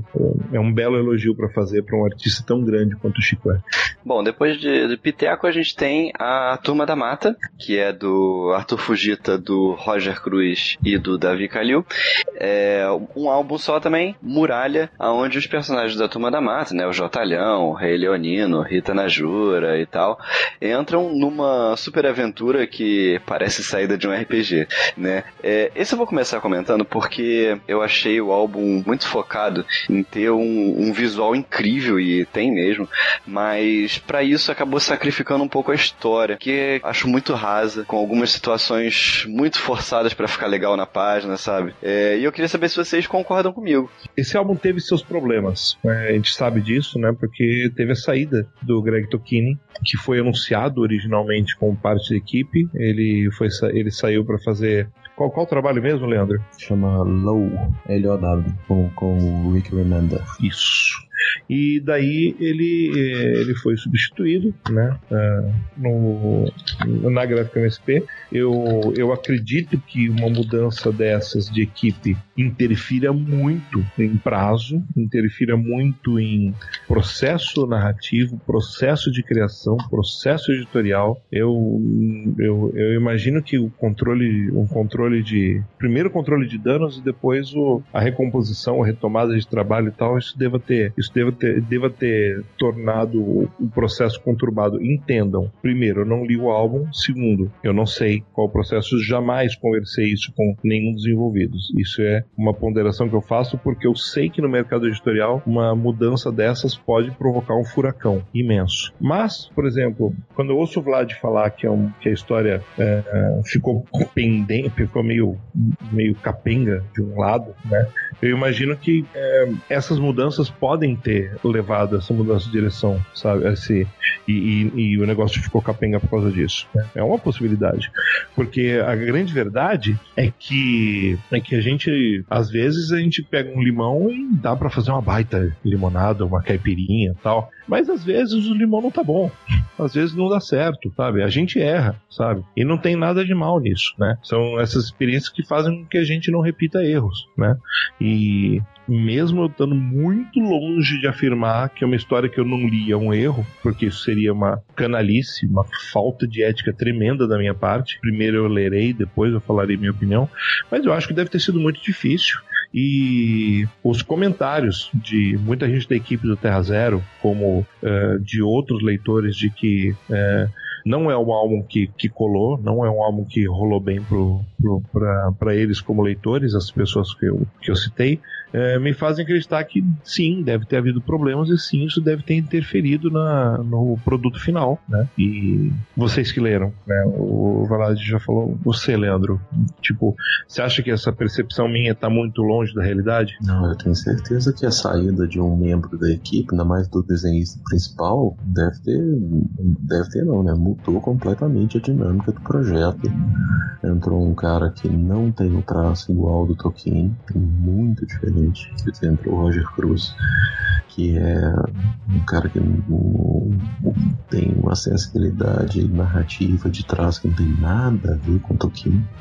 Então, com certeza mudou tudo e foi uma, uma, uma mudança geral, assim, muito, muito difícil, muito complicado de resolver. Eu ouvi falar tão mal desse álbum, mas tão mal, que ele foi um dos últimos que eu li, de todos os gráficos MSP. E eu gostei da leitura. Talvez porque eu estava esperando muito pouco. Mas eu acho que em termos de construção de um mundo de RPG, ele é uma boa aventura introdutória. Achei legal. Tem uns, tem uns, uns defeitos gravíssimos de narrativa por causa de espaço. Eu acho que algumas coisas poderiam ter sido resolvidas de forma muito melhor em termos de, de mudança, de transição de história, assim, por causa que não foi por causa do, sei lá, tempo, espaço mesmo, espaço físico, sacou? Tinha um número de páginas, tinha um número de quadros possíveis por página, não, não cabeu, não cabeu, então ficou do jeito que ficou. É, mas é, é aventura também. Sessão da tarde. Se, se a coisa da adaptação virar moda, é, esse, essa é uma bela animação pro futuro. Ou pelo menos dentro desse universo. Seguindo em frente, a gente tem também o Papa Capim, da Marcela Godoy, com desenhos do Renato Guedes. Teve um álbum só também, Noite Branca, onde a aldeia do Papa Capim é ameaçada por um espírito sobrenatural e por umas criaturas que parecem uns zumbis. E ele tem que se provar como guerreiro corajoso, né? E livrar a aldeia dessas criaturas. Delfim, a história tem uma pegada meio de terror, assim, tanto no roteiro quanto nos desenhos, né? Você gostou dessa abordagem? Gostei. É, essa, é uma das, essa é uma das coisas que eu gosto uh, desse, desse álbum, né? Uh, porém, eu acho que algo da mão ali tá errado. Uh, gosto do, do texto da Marcela, né? Eu já tinha. gosto, gosto, inclusive, fora, do, fora dos quadrinhos. Eu acho que que funciona, né? Mas eu não sei, uh, e eu acho que, e outra coisa que eu gosto também é, é, o, é o, esse setup de terror uh, no, com índios brasileiros, sabe? Eu acho que é uma ideia muito bacana, porque, pô, mas, é, a mata fechada, temos, as lendas brasileiras, elas, elas parecem muito fofinhas, mas na verdade elas são para assustar, são terríveis, né? E eu acho que esse clima de, de terror, né? É, é, é se cabe muito nesse tipo de ambiente diferente setup. É, e isso são coisas apreciáveis, né? Gosto muito, muito, muito do traço do Renato Guedes. Eu acho que é, ele é hiper realista é, a ponto de a, a, a, ponto de eu, de eu falar que bom, mas eu, eu não imaginava é, a retratação do, do Papa Capim e do universo do Papa Capim daquele jeito, né? É, eu, eu queria lembrar agora o nome tem um tem um artista brasileiro que se radicou na Europa que adora desenhar uh, uh, aventuras sobre índios tal também é muito realista mas ele é, mas ele é muito mais a parte para um lado muito mais exótico uh, caramba me falha mesmo o nome dele agora e daí quando eu vejo o traço do Renato Guedes eu penso assim pô, mas existe uma outra solução para você retratar isso você não precisa ser exótico você não precisa partir desse lado ah, uh, para europeu ver como as matas brasileiras são lindas, como os índios brasileiros são, são diferentes, ou sei lá, né? Algo, algo que. Eh, esse negócio de remeter o exotismo, sempre quando você vai falar dos índios, é, é um negócio que me, me dá uma coisa dentro, sabe? Porque, tipo, são os donos dessa terra, sabe? Os donos originais dessa terra. E uh, nós, né? nossos antepassados, né? Tipo, no fundo, no fundo, tomaram essa terra deles, né? Não, não necessariamente os meus, porque os meus vieram imigrados bem depois que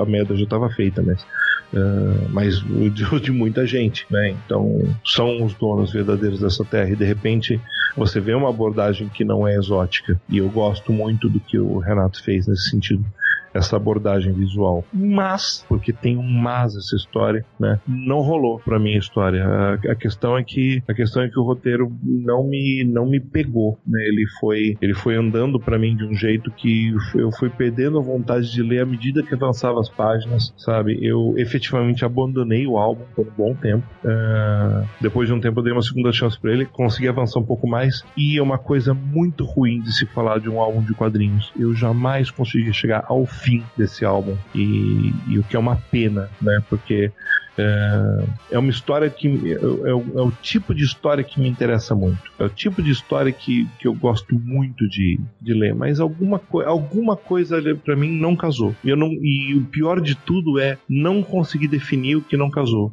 Né? Mas sendo bem sendo bem popularesco, assim, tipo, usando termos muito simples, tava chato. Eu não conseguia avançar porque tava chato. Isso é muito ruim. Porque eu sei que tem uma história boa ali, mas tava chato para mim. É engraçado, cara. Eu, eu gostei muito desse álbum. Eu achei o terror é, bem feito. É, é, um terror leve, né? Mas, mas é um Sim. terror legal. Achei, achei bem feito. E achei a jornada do Papa Capim muito bem construída, assim. Uh, o, o processo todo dele, né? A jornada do herói, né? Achei muito bem feito. E eu gosto bastante. Gosto bastante desse álbum. Mas a, a questão da jornada do herói eu não estou dizendo que é, que, é o, que é o caso do, de, desse álbum do Papa Capinha, é um pouquinho, né? Mas a questão do Jornada do Herói é que ela se tornou, é, para usar uma palavra que o Leandro usou, formulaica, né? Ela está começando a se, tá começando a se, a se, tornar uma fórmula. E isso não é, não é legal, né? É, porque agora, que agora que existem livros, é, por exemplo, tem um livro do Christian Vogler chamado Jornada do Escritor que, que meio que disseca o processo de escrita da jornada do herói e, e meio que transforma. Se, se, você deixar, você transforma aquilo numa fórmula e vai funcionar, sabe? Porque é, dá para você seguir os passos e dá para você, se souber escrever direitinho, fazer com que tudo aquilo funcione de um jeito até bem ajambrado. Uh, só que daí você perde essa pegada da originalidade porque você meio que vai calcando o que vai acontecer e você começa a adivinhar o que vai, que vai acontecer. Não sei se foi esse fator que me fez perder o interesse na, na no, durante a leitura, né? É uma é, possibilidade. Não, assim, é, eu, eu não acho que a, as fórmulas elas são totalmente assim, você nunca deve usar. Eu acho que deve ser usado e bem trabalhado, né? Que eu acho que foi o caso dessa história. Foi usada a fórmula, mas eu acho que ela foi bem trabalhada. Ao contrário do Astronauta 2, como a gente estava falando antes, que eu acho que foi usada uma fórmula e não deu certo. Mas aqui não, aqui eu achei legal. Cara, vocês, vocês assistiram o, esse filme novo que, do, do Cloverfield que estreou no Netflix, o Clover Cloverfield Paradox? Você já tiveram oportunidade? Eu não tenho Netflix. Então, ele é exatamente isso. A nave, sabe? E a nave e o- os tripulantes, em determinado momento, se você não viu ainda, spoiler muito leve, aparece um tripulante. O tripulante que aparece, cara, é, o que, que você acha que vai acontecer com esse tripulante que aparece? Tem dó, né? É. Porra, sabe? É, é são umas coisas que a gente fala assim, meu, tá muito marcado, tá muito marcado, é muito clichê, tá ali, sabe? É, é, é para pedir pra, é pedir para você é, é pedir para você chutar pro gol, sabe? Sabe? A- o cara o cara bota a bola do clichê assim, gol sem goleiro, gol gigantesco assim, chuta no meio, faz o gol, acabou, pronto, né? Talvez tenha sido isso. Talvez talvez talvez talvez tenha estado tenha estado tudo muito ali e eu não eu não eu não entrei, né? Eu não, eu não consegui chutar pro gol essa. É. Mas vamos lá. Vamos pro Capitão Feio, que, se eu não me engano, foi a última, a ma- a mais recente, né? Ou foi a da, da Mônica, não lembro. Mas foi uma das mais recentes aí, o Capitão Feio, do Magno Costa e do Marcelo Costa, que chama Identidade, que conta a origem do Capitão Feio e, e mostra como ele vira um vilão por rejeição da sociedade, né? E não tanto por escolha própria, né? É, essa, essa história, assim, ela tem uma carga de crítica social bem pesada, né? É o mendigo, o cara sujo, feio, que só quer ajudar, mas que ninguém dá a menor bola, né? É, vocês acharam que essa crítica caiu bem numa história do Capitão Feio, Leandro? Ah, eu acho, eu, eu acho barato. Eu acho muito legal. Mas aí eu tô. Ó, essa, essa história eu gostei pra ler por causa que eu queria muito gostar, porque eu acho os dois, o Marcelo e o Magnum, dois gigantes também. É, para mim, a vida de Jonas é uma das coisas sérias, sérias, já foram feitas no Brasil em termos de, de quadrinho. Sabe? Igual o Delfim tava falando de Laços, que entra numa lista de talvez 50 mais importantes obras, eu acho que a vida de Jonas também tá lá. Porque é um negócio muito ah, importante. E Capitão Feio, eu, eu não queria desgostar, sabe? Eu queria que fosse um negócio muito bom. Porque eu queria que eles, que eles, sabe, tivessem feito um negócio tão bom quanto o trabalho autoral deles. E, enfim, os desenhos são lindos, cores lindas, e eu gosto, eu gosto da, da história de origem. Acho uma, uma boa história de origem de vilão, sabe? Que é, é, por si só, né? Só por ser uma origem de vilão já ousado para esse título, para essa, essa linha de, de quadrinhos. E, enfim, é, é, vai parecer estranho, mas eu fiquei muito, me agradou muito o fato de não ter me surpreendido. Explique. Ah, é tão bom quanto as outras coisas deles. Não me surpreendeu pro, pro mal. É isso que eu quero dizer. Entendi. O que me deixa muito esperançoso, porque é um dos álbuns que eu não consegui ler ainda. Tá comprado, tá na fila, tá, tá lá em casa me esperando, né? Estou no trabalho ainda pra gravando esse podcast, né? É, e a vida de Jonas, né? Já que a gente tá, abriu um pouco espaço para falar sobre isso. A vida de Jonas é um- um- uma história tão profunda e enriquecedora, ao mesmo, ao mesmo tempo tão necessária que eu fico muito feliz deles terem topado uma, uma segunda edição. A segunda edição saiu pela Zarabatana no ano passado e eu acho que é importante, né, que uma editora pequena reedite os materiais, não só que é, tipo a Panini manter um- os, os grandes clássicos de, de, de público, os que, os que vendem bem ah, em- sempre em catálogo, acho obrigação. Uma editora pequena que é na Zarabatana conseguir reeditar as coisas que as coisas que são importantes demais, sabe, quando elas esgotam, eu acho fundamental, quase heróico. E que bom que, que, bom que os, os irmãos conseguiram, é, toparam isso, né? É, mas eu fico na expectativa, né? Porque o Capitão Feio é um dos meus personagens favoritos desde sempre da, da, da, da Turma da Mônica. Pra começar, que ele é um vilão, né? Quase não tem vilão na, na, em toda a história do, das turmas todas da, que o Maurício Souza criou. Quem tem de vilão? O João Balão e o, e o capanga dele, que eu sempre esqueço o nome. Tem o Capitão Feio, né? Quem Hum. Mais? Tem louco, vilão, vilão. forma. Hã? Não, louco não é- o louco não é vilão, vilão, mas é um vilão. Não, o louco não é um vilão. O louco, o, louco, é um- o louco é um personagem disruptor. Acho que, acho que é o mais honesto de se falar sobre o louco, né? Então, tipo, se você tem um vilão naquele, nesse, nesse, nesse universo, sabe? Tipo, obviamente ele vai ser um favorito para mim, né? Porque, tipo, é, é, um, é o outsider ali. Então isso me deixa muito curioso para ler e tá lá guardado para ler. É, me dá um pouco mais de, de esperança porque eu acho os dois grandes narradores. Então, é, a gente, como a gente tem e como a gente, é, olha só, a gente tá falando de 2011 para cá, né? como a gente revelou grandes nomes, né? Tipo, se tem, se tem é, é, e é engraçado essa questão das porteiras, né? A gente sabe que foi 2011 que abriu a porteira para esse monte de gente. Mas se a gente parar para pensar bem, qual é a importância da outra porteira lá atrás? A gente hoje em dia até evita falar muito, mas tipo a, aquela porteira do, do, dos fanzines dos anos 90 que são majoritariamente representadas pelo Moon e pelo Bar, né? Os outros dois gêmeos dessa história, né? O, o Marcelo e o Magno Costa são gêmeos, se você ainda não se ligou. E e daí a gente, do, do pai do Moon até o Magno e o Marcelo, né, esse grande caminho do quadrinho nacional, né, que tá, que, que tem, que tem, que tá compreendido nesses, digamos, 15 anos, 15, 20 anos, né, de um caminho completamente diferente até, até chegar no que, no que nós estamos vendo hoje, que está longe de ser o fim dessa história. Então, é, que bom que não te surpreender negativamente. Me dá mais ânimo para atacar ele assim que eu chegar em casa. Eu gosto do, da história, gosto do álbum. Eu só tenho um, um, pouco de problema com o final da história. Acho aquele final Michael Bay demais, sabe? Cala, Mr. Bay. Mas fora isso, eu gosto do álbum, sim.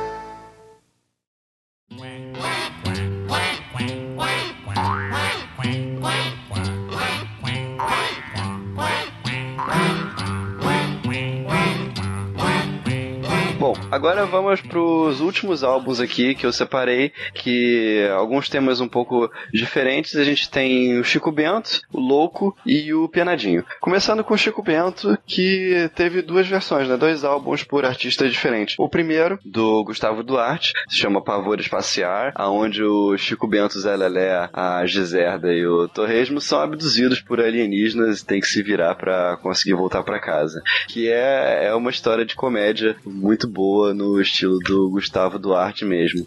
É, Delfim, gosta da história? Pra caralho.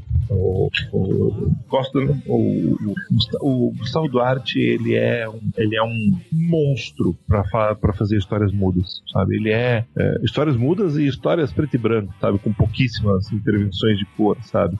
E principalmente ele ele, ele consegue te entregar a surpresa no meio do, do, do, do grotesco, da, da situação inusitada, sabe? Então ele tem essa.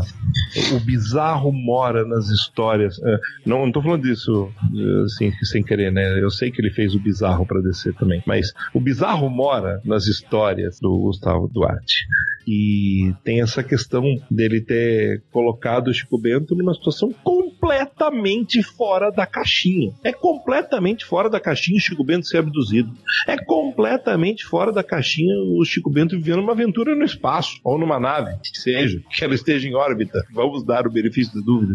Mas, caramba, né, é completamente fora do universo e isso é o que funciona porque o Gustavo tem, tem nos álbuns autorais dele, ele também faz isso. Ele pega os elementos da rotina e ele tira alguma coisa desses elementos da rotina e de repente tudo muda. A, a coisa vira de ponta cabeça. Acontece com Cop, acontece com Birds, sabe? Acontece com Táxi. Então, enfim, Gustavo Duarte é um narrador do inesperado. E daí quando foi anunciado que ele ia pegar o Chico Bento, eu pensei, o que, que esse maldito vai fazer com o Chico Bento, né? E ele fez o que ele fez, sabe? Tipo, levar o Chico Bento para ser abduzido por um alienígena. E ele tá lá numa nave espacial e com todas as surpresas que podem acontecer, sabe? É, ele não, ele não contente, ele bota pequenas referências às próprias obras autorais dele, sabe? Que eu num crossover informal que eu acho genial, sabe? Principalmente por ter sido permitido isso pelo pelo pelo Maurício, pelo Sidão, pelo, pelo Aldo MSP, enfim. Eu acho, eu acho isso monstruoso. Para vocês que não sabem, o Gustavo Duarte tem uma carreira de chargista muito grande, sabe? Ele foi chargista do Lance desde o começo, se eu não me engano. É, Lance Jornal de Esportes, que, que começou aqui em São Paulo. E, e ele é de Bauru, né? Então ele tem essa, essa questão de, de utilizar essa, essa, esse referencial interiorano também e esse, e esse traço altamente caricato que ele tem a favor uh, de histórias de humor que também uh, se tocam com elementos de terror, de aventura, de mistério e tudo funciona. E tudo funciona. Porque ele tem um senso narrativo, ele tem um. um e, ele tem um, um, um, traço extremamente expressivo, né? Uh, apesar de, apesar de, de, caricato, saca? Ou talvez por ser caricato, não, não, não, não consegui me definir em relação a isso ainda mas que faz com que o negócio funcione de um jeito magnífico. É outra original, muito original. E eu acho que é uma das, é uma das histórias mais marcantes do, das gráficas MSP, justamente porque o nível de originalidade ali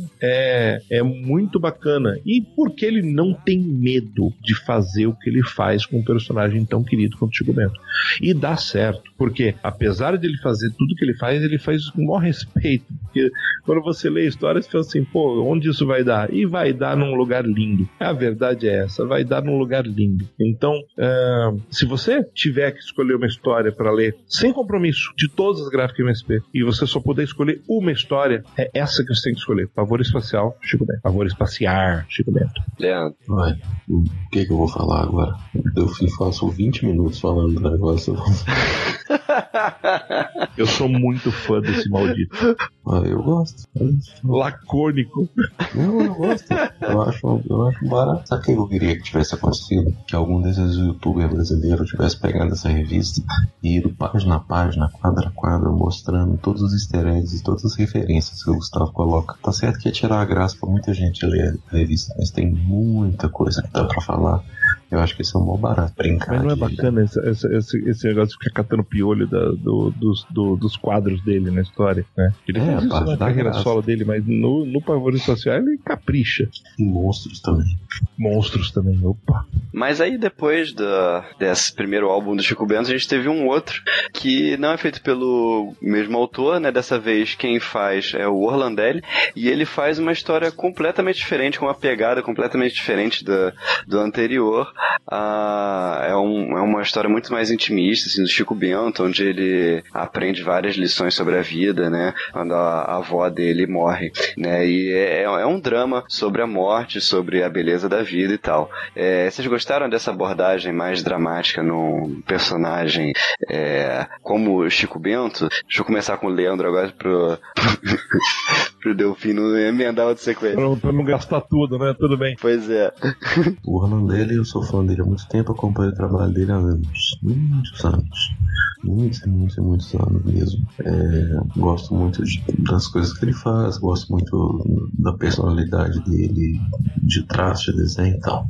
Aí a gente pega o Chico dele que é, não deveria ter sido surpresa, mas é ele, ele muda de novo o traço, porque o Orlandelli é um cara, um cara muito plural em relação a estilos de desenho. Ele tem um problema em mudar.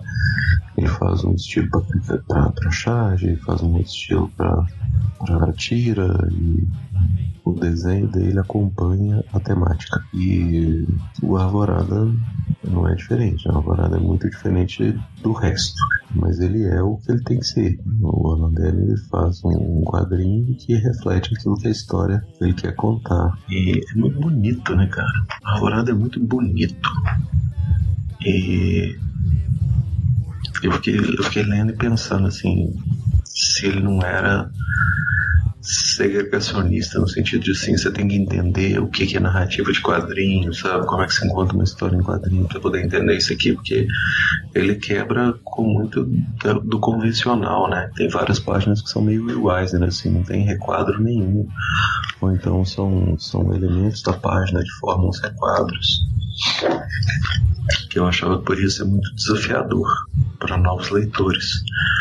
É, mas aí uma professora do ensino fundamental aqui de Arcos, que é uma cidade que fica a 30 quilômetros da minha, no interior de Minas, fez um trabalho na escola com a alvorada. É, todo mundo leu, todas as crianças leram, fizeram um trabalho sobre, mandaram pro Orlandelli e o Orlandelli fez um, gravou um vídeo e, e mandou para a escola para os alunos, agradecendo a professora e agradecendo o trabalho dos meninos que foi feito em cima desse, desse livro. Então, assim, o que eu achava que era poderia ser uma um, não é defeito exatamente, mas poderia ser um problema, acabou não se mostrando problema nenhum, sabe? As crianças leram, gostaram, entenderam, conseguiram trabalhar em cima. É, acho que pode ser, ainda acho que pode ser um, um assunto muito pesado, mas é lindo. É, é um álbum lindo, de um jeito muito diferente da, da beleza dos, dos Cafage, sabe? A beleza do Orlandelli, ela, ela vem por outro lado, quase uma poesia, assim. O álbum, esse álbum é uma, uma poesia ilustrada, uma grande, um grande poema épico do interior, ilustrado magnificamente. Não, mas esse álbum é bonito demais, demais, demais e fala sobre, um, sobre assuntos difíceis, né? sobre um, um, assunto muito difícil.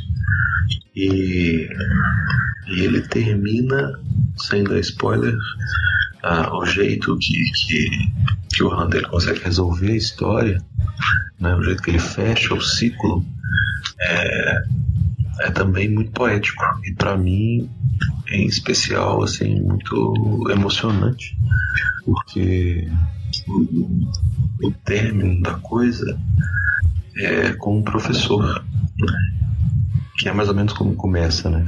O começo, a avó é uma é essa figura da professora, do ensinamento, da voz da experiência, da paciência. E aí o ciclo se termina também com o professor mais convencional em sala de aula, mas te informando que, que essa experiência do, do aprender e do ensinar ela é eterna. Ela se renova como se renovam as flores do IP e aí ela, ela retoma e segue e a vida segue. Então é algo que me emocionou muito. Eu fico muito muito feliz desse álbum existir.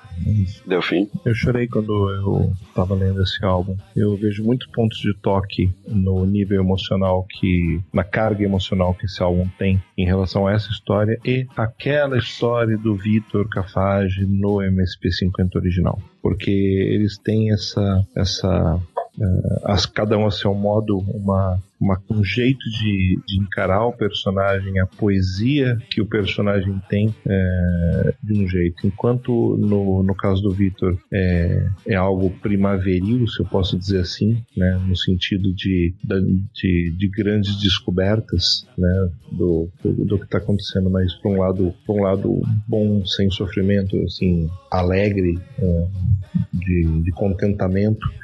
No caso do Alvorada, o Orlandelli passa essa, essa mesma sensação de descoberta, essa mesma sensação de poesia uh, por um momento muito triste que acontece na vida do Chico, uh, por um, um, aprendizado que é, é, sofrido, é doloroso, mas que ele leva para uma vida inteira, né? E, e a simplicidade com que isso acontece, sabe? A naturalidade com que isso acontece, sabe? Faz com que eu eu acho que esse álbum é um, um primor, né? Realmente é um álbum lindo, realmente assim, tem umas, umas soluções gráficas inacreditáveis ali, inacreditáveis. Como o Orlandelli é é, é, debulha graficamente, mas ele não é só um cara muito foda graficamente, ele é um narrador muito foda também. Então, de repente, você tem uma história que, que funciona de um jeito simplesmente absurdo, sabe? É, e perceba, né? Dois álbuns do Chico Bento, dois álbuns que eu amo, né? E dois álbuns completamente diferentes, dois Chico Bentos completamente diferentes ao mesmo tempo, personagem. O mesmo personagem, que é aquela coisa, o mesmo personagem que é apaixonado pela Rosinha e o mesmo personagem que pode sofrer pela perda da avó, é o mesmo personagem que rouba a goiaba na árvore do Inholau, sabe? Que ponto. É o mesmo que tem, que tem uma alegria imensa pulando no, pulando no rio para nadar ou que vai pescar com que vai pescar sem isca, porque pescar é diferente de pegar peixe. Então, é, o Chico Bento é um personagem que já ensina muito de um, de um, um modo de vida que a gente está cada vez mais esquecendo. É, é, eu, eu ainda convivo muito com muito desse, desse conceito principalmente quando meu avô paterno, o, o Vitório, estava vivo ainda, uh, eu tinha esse, esse acesso a esse tipo de esse tipo de história, esse tipo de, de ensinamento, sabe? Então, uh, eu acho muito, o jeito que o Orlandelli constrói a história. eu acho que tem que ser, tem que ter uma pedra chorar no final, sabe? Eu acho que é um ponto gráfico MSP. E tô com o Leandro de novo. Que bom que esse álbum existe. Bom, vamos pro próximo, que é o Louco, do Rogério Coelho, que tem um álbum também, chama Fuga, aonde o louco percorre as histórias fugindo dos Guardiões de Silêncio para libertar um pássaro. Uma história muito louca, né, como tinha que ser mesmo.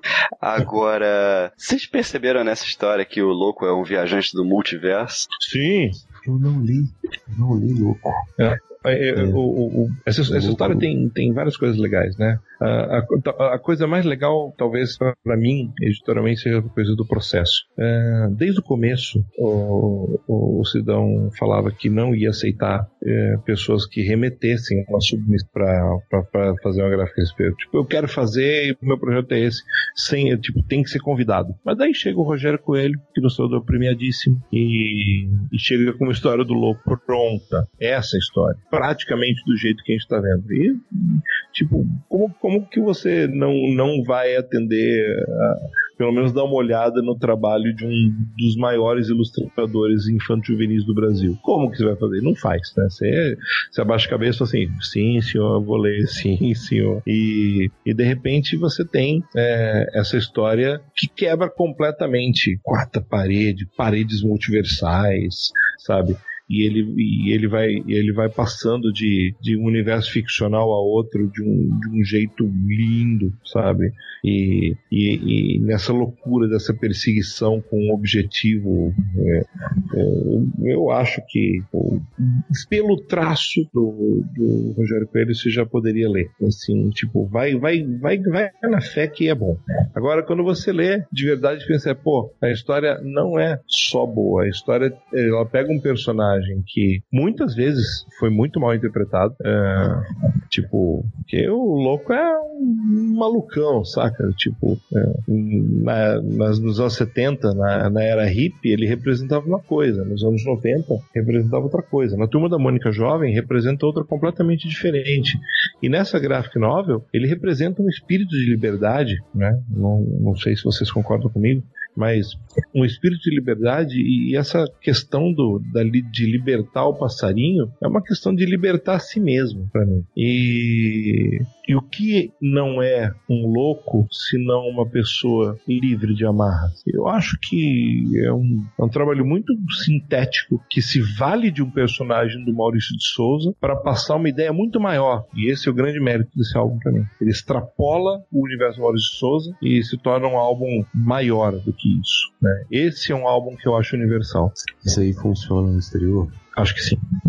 Acho que não há necessidade alguma de saber quem é o louco. É, eu, eu concordo. É, é muito bonito e muito profundo, assim. Tanto eu, eu tive que ler duas vezes. Da primeira vez eu não entendi muitas coisas e tal. Li uma segunda vez e, e consegui pegar a história. É muito boa. Acabamos. E vamos pra última. Vamos pra última, né?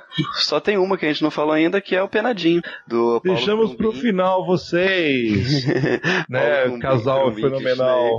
É, e é, o álbum chama Vida, onde o Penadinho descobre que a Alminha vai reencarnar e ele nunca teve chance de, de se declarar para ela, né? Só que para piorar, ela sumiu e precisa voltar antes que a cegonha chegue, né, para levar ela. É, essa é uma história que mistura vários estilos, né? Tem um pouco de aventura, tem um pouco de comédia, um pouco de drama. É, o que, que você achou da história, Leandro?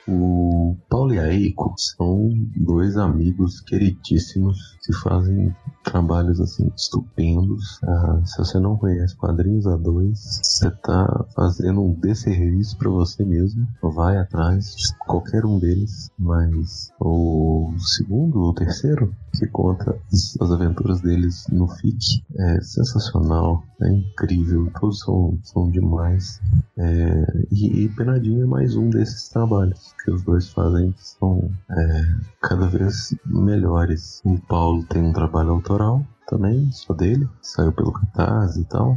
que é o Gnut, e a, a Eiko agora tem um trabalho autoral também, que é um quadrinho pequenininho que saiu pela Ugra, tem acho que 16 páginas, que chama Culpa. E é, é outra dessas coisas, tipo a vida de Jonas, assim, que a gente fala, esse negócio é muito sério, sabe? Esse quadrinho é muito sério, esse negócio assim, é uma coisa que tem que ser estudada mais profundamente, porque a gente tá falando de coisas que meio que transcendem a arte, assim, se tornam obras que, que têm que ser estudadas mesmo, porque são obras muito, muito importantes. Acho que Culpa entra, entra nessa, nessa categoria também. É, e Penadinho é uma história fofinha, é uma história fofinha, uma história de amor. Ah, também, como, como o Pavor Espaciar, um trilhão e meio de referências a cada página, a cada, a cada quadro, e parte da graça da história pra você ficar caçando esses easter eggs que tem no, a todo momento. E algumas escolhas também de desenho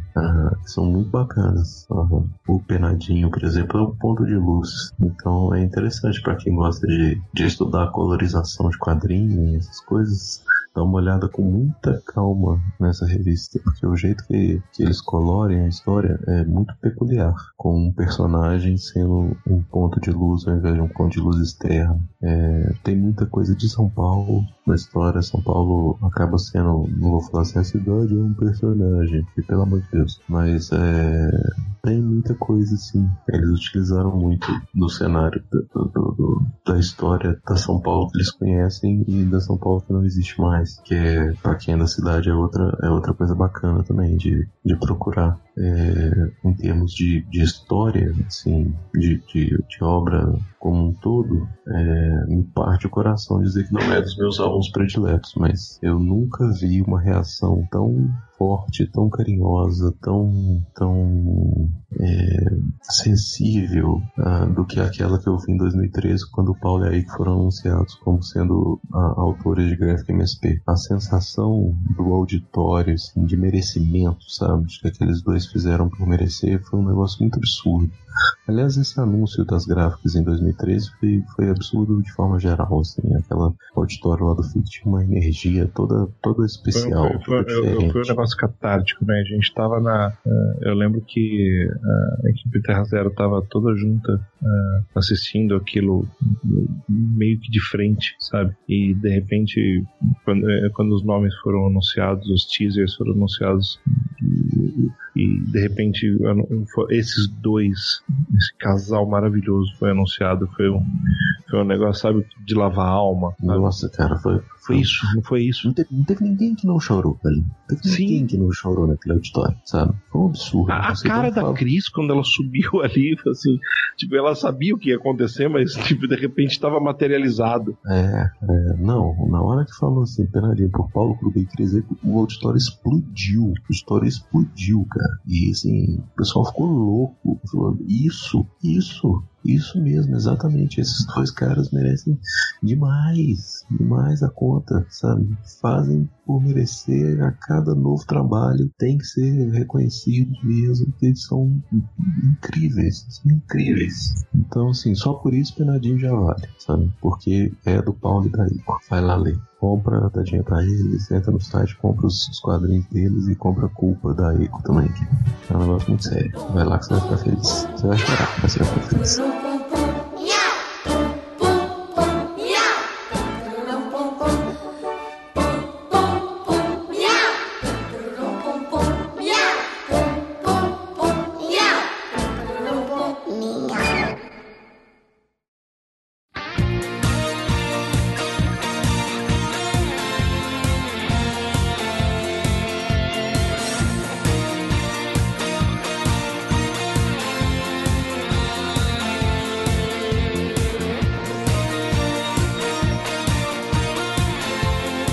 Gente encerrar, pessoal, a gente tem algumas perguntas aqui dos nossos padrinhos que botaram lá no grupo do Facebook. Lembrando os ouvintes que se quiser ser um padrinho do Terra Zero, você participa do nosso grupo secreto Facebook, é, fica sabendo dos bastidores, recebe a nossa newsletter e pode fazer perguntas pra gente ler no, nos podcasts e até participar, né? É, então vamos começar aqui com uma pergunta do João Paulo Paulo Rank, que ele pergunta assim: quais personagens que ainda não foram anunciados vocês acham que merecem uma Graphic MSP? E se tiver algum, alguma ideia, pelas mãos de quem? Cascão.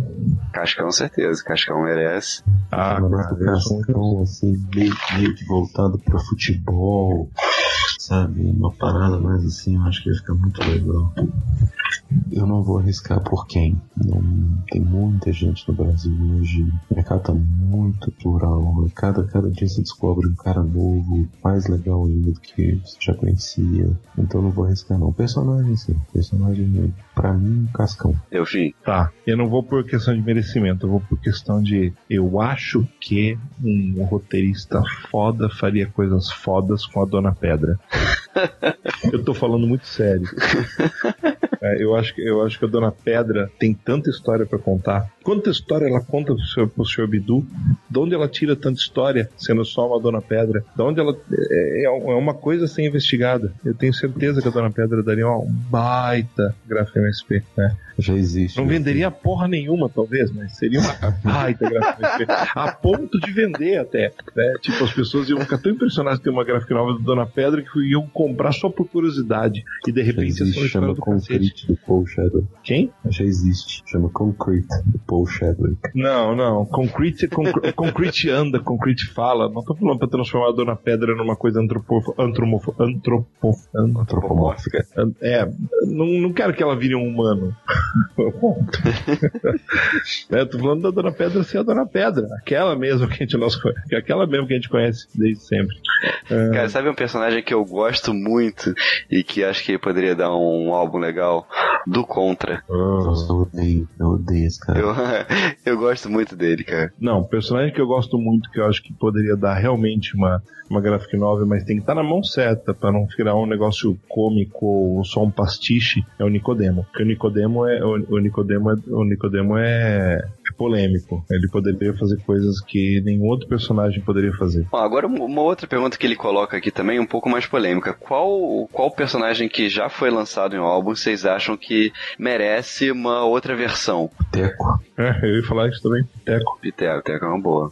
Eu acho que a Mônica merecia uma história mais clássica. Nossa, que bom, Sabe, que uma bom que você história. falou, Vlad. Eu, tava, eu, eu respirei pra falar, você começou a falar, que bom. É, uma história não tão, não tão engajada, né? Uma história mais clássica da Mônica. Cara, tem uma tirinha da Mônica, das antigas, que é tão legal. Porque assim, a Mônica, nas tiras, você lê, é até meio chato, assim, porque é uma piada só, né? A Mônica é forte.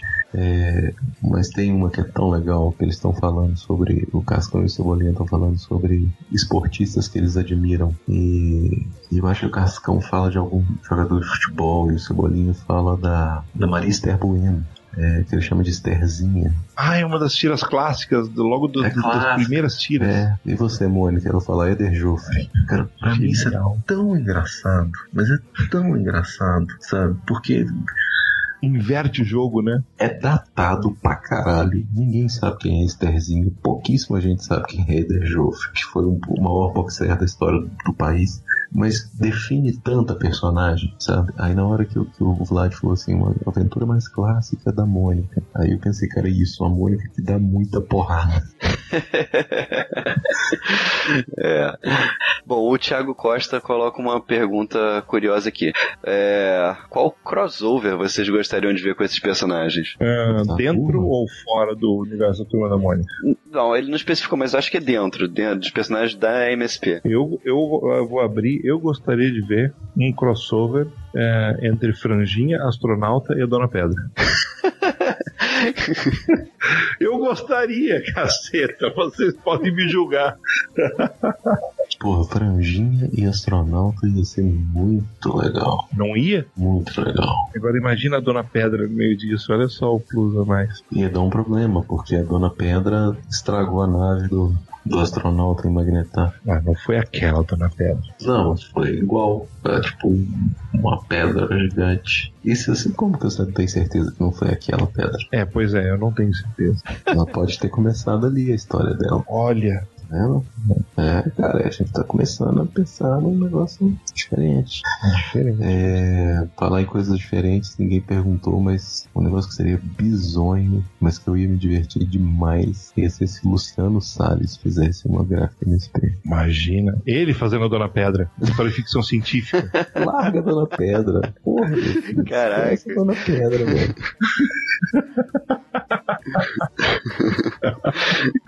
Por que, que vocês pagam pra gente, padrinhos? Bom, o- um outro exercício de criatividade aqui que o Thiago de Almeida sugeriu é se vocês pudessem escolher um artista estrangeiro para trabalhar com esses personagens, quem vocês escolheriam? Só um? Só um? Vamos, É, vamos, mais, vamos, vamos pegar. Vamos, é, Vlad, então vamos fazer o seguinte: vamos melhor exercício de criatividade. É, você fala um personagem e pergunta pra mim ou pro Leandro. Vamos fazer isso com uns cinco personagens, seis. Vai ficar três pra cada um. Tá bom, turma da Mônica, quem? você. É, essa, essa. Posso, posso mandar? Manda. Vai. Kevin Maguire. Oh, Boa, boa. que legal, hein? Eu nunca pensaria nele. Outra chance pro Delfim, astronauta. Ah, astronauta, astronauta é bacana. É, Brian Boland. É. Vamos lá. Leandro, Chico Bento. Kyle Baker. Oh, coragem. Boa. Delfim Penadinho. Ben Temple Smith. Achei que se fosse falar New Gamer. Não. Deixa eu ver. Leandro Piteco. Porra, Teco. Cara, o, o nome dele apareceu em outro, em outro como que pode. Eu falei, pô, você tá- você tem noção que o cara tem 150 anos, né? Mas Richard Corbin. Oh, oh, oh. Bom, só mais um pra fechar, Delfim. Ó, um que não saiu em gráfica ainda. Tina e Rolo. Kieron Gillan. Quem desenha? Quem desenha? O parceiro dele em, em- no, no Phonogram mesmo, eu esqueci o nome. Jamie McKelvey. Jim McKelvey, isso. Esses, esses dois pegam Tina e Rolo, perfeito. Realmente. Legal. Perfeito. Bom, pra fechar então aqui, última pergunta do Luiz Henrique Garavello. Ele perguntou se vocês pudessem escolher outros personagens nacionais que não sejam do universo MSP por uma iniciativa parecida com essa. Quais personagens vocês gostariam de ver? Ah, a gente já falou do Bando de Dois. Bando de Dois eu gostaria de ver mais coisas por outros. É que o Bando de Dois a gente tá falando mais de universos é, ficcionais e não É, personagens. não personagens. No futuro, quando esse universo estiver maior, eu gost... eh, e eu espero que ele cresça mais, eh, eu gostaria de ver o que a gente poderia fazer com a turma do Armandinho, do Alexandre Beck. Acho que ainda tem Aí. muito para crescer, mas pode- é, é promissor ali. Tá aí um negócio que eu não gostaria de ver mesmo. É sério, eu, eu, eu Sério. ficaria muito curioso. Talvez, ah, talvez os personagens do Cedras, da turma do Chachado e das outras pequenas turmas que ele criou junto. Só pra gente poder ter uma visão descentralizada desse eixo Rio-São Paulo. Uhum. É, não, eu teria, eu teria que pensar mais. Tem, É. tem muita coisa, cara, mas não. Ah, Tem os universos ficcionais. tá, aqui. Foi, foi meio que feito pra ser uma, um personagem com várias histórias, assim. Depois eu aviso pra você se é pra cortar essa parte ou não. Mas, ah, não, cara, porque eu fiquei muito, muito, muito, muito, muito chateado, muito bravo. Fiquei puto da vida. Fiquei com o ranço do João Azeitona e que ele fez com o Porco Pirata. É, o cara demorou dois anos pra fazer, pegou o dinheiro, sumiu, não deu notícia pra ninguém, cobrou 60 reais pelo livro e desapareceu. Depois, em três meses, ele fez o livro correndo e entregou, cara. Acho que uma, uma palhaçada. Escrevi pra ele, falei com ele todas as letras. Eu falei, eu acho, acho que isso que você tá fazendo é uma escrotidão e tudo mais. Pediu desculpa. Olha, o que tá acontecendo só diz respeito a mim mesmo. Eu só posso pedir desculpa. O livro vai sair. E o livro saiu mesmo. Ele, ele colocou na internet ele fazendo o livro. Mas o cara demorou dois anos pra poder fazer o livro. Depois sentou em três meses fez o livro. Não foi um trabalho de dois anos. Entendeu? Foi dois anos enrolando. Por causa que, obviamente, ele teve os motivos dele, é lógico. Teve. É, mas não deu notícia pra ninguém, sabe? A cada oito meses o cara aparecia com um e-mail falando assim: eu esqueci de ninguém não, vai sair o livro. Então, assim, corta a porra toda. Não vou falar do porco pirata, não. Vai tomar no cu. Mas porco pirata seria foda, mas não vai ter não. Não, deixa eu pensar. O que mais? De certa forma, o Marcelo Campos fez isso muito embrionariamente com o quebra-queixo. Sim, ele, ele, ele abriu um pouco pro mundo quebra-queixo, né? Ele, ele é, acho que o último dos tecnoramas, não, todos os tecnoramas têm essa questão do, de vários, vários autores reinterpretando o, a criação original, é além dele mesmo. É bacana.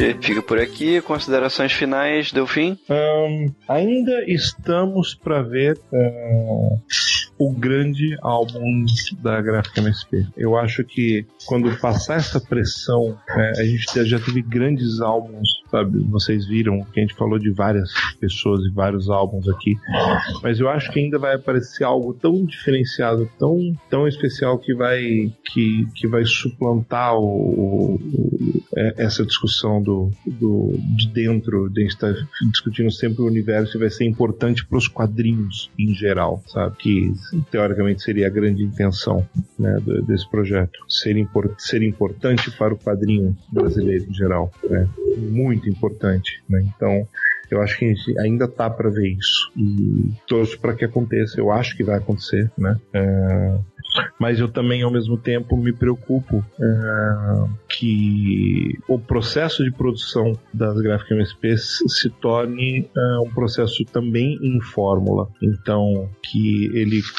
ele o jeito de se fazer uma gráfica MSP se torne algo não em constante construção, mas algo que é, você possa sintetizar num jeito de fazer e isso torne as coisas um pouco é, duras ou é, repetitivas. Boa, boa palavra, repetitivas, né? Talvez isso aconteça também. É, e talvez até a chance disso acontecer seja maior porque é do ser humano, sabe? Cansar das coisas, sabe? Então, as pessoas simplesmente podem cansar, né? E, e começar a fazer um negócio mais, sei lá, preguiçoso. Não é culpa de ninguém isso. Então, torço mais pela primeira alternativa do que pela segunda, mas as duas são possibilidades.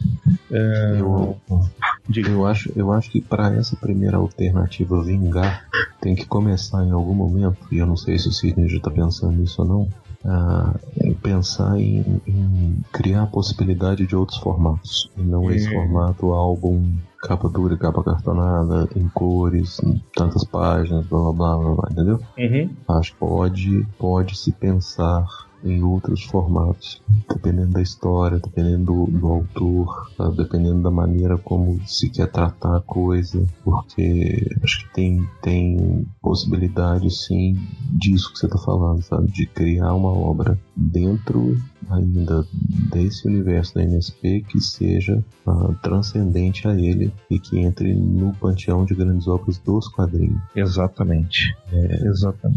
Mas aí E não, seria, que- e não seria muito bom isso, essa, essa marca que se tornaria indelével, sabe? É, Uhum. é, quem não torce para que quem não torce para que para que uma HQ alcance esse nível, sabe? Eu torço muito. Claro, claro, muito. Sabe, mas eu acho que num formato menor, numa pegada mais indie, talvez até preto e branco, mas com um número maior de páginas. Uma história mais adolescente. Da Tina, por exemplo, você poderia começar a pensar num, num jeito diferente de fazer que atinge um outro público, um público que já está meio formado por causa de, de Chico Moço e de Turma da Mônica Jovem, mas que já é uma outra pegada um pouquinho mais Da adulta. própria com a revista da Tina, Tina, na verdade, né? sabe? Acho que tem, tem caminhos, existem caminhos. É, e um dos caminhos que eu vejo como sendo possível de explorar para não ficar chato é você começar a mudar formato. Acho uma Criar, criar outros selos, que não só o Graphic NSP. Ah, agora você falou a palavra-chave: selos. A DC adora fazer isso. A DC, a DC Comics, ela.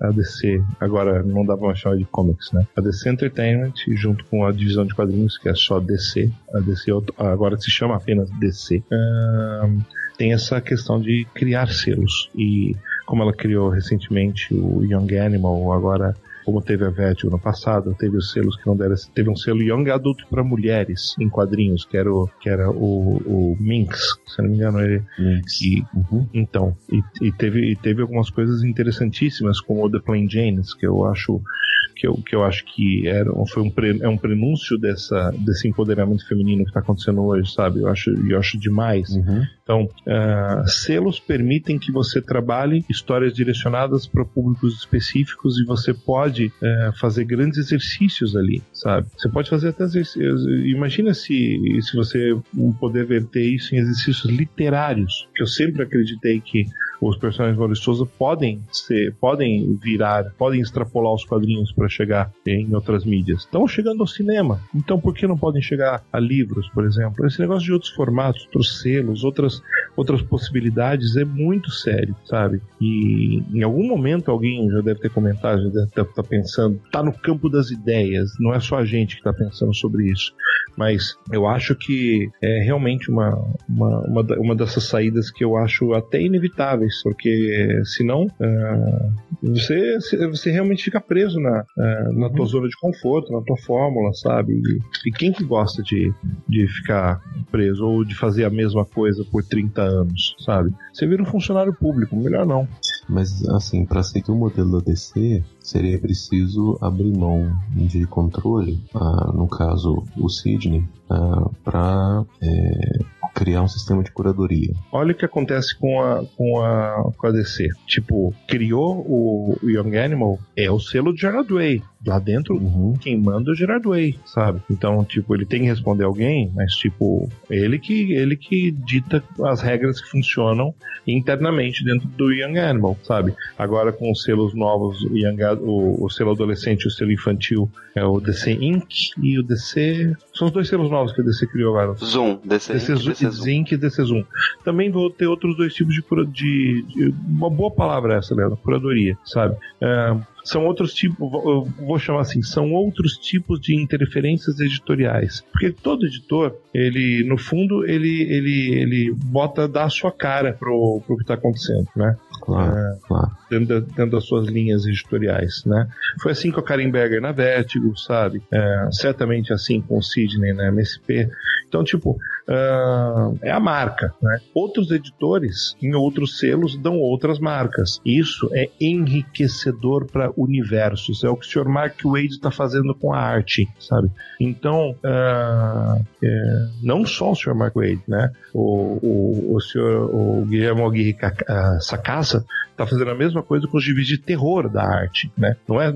E percebe, as coisas podem conviver uma com a outra dentro da arte que é o mais Uhum. próximo da MSP que existe nos Estados Unidos. Sim, sim, Então, por que sim. não aqui? Existe esse caminho e está dando certo lá fora. Né? E existe mercado, sabe? A, a, a ideia de que não existe um mercado consumidor no Brasil é uma ideia equivocada. Existe um mercado, sabe? Se você pega, por exemplo, é, a gente já saiu do tema, mas não tem problema não. Ah, em 2013, ou foi 2015? Um dos dois, acho que foi 2015.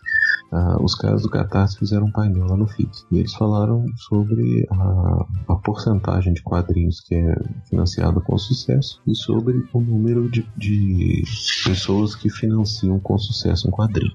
Então, o número, o número base gira em torno de 500. ok? Então, 500 pessoas, às vezes mais, às vezes menos, mas vamos colocar como 500 um, um número é, um número mágico. Assim, você precisa de 500 apoiadores para poder fazer o seu quadrinho ser bem financiado, é, sem ser financiado sem sustos, né, e tal. tal.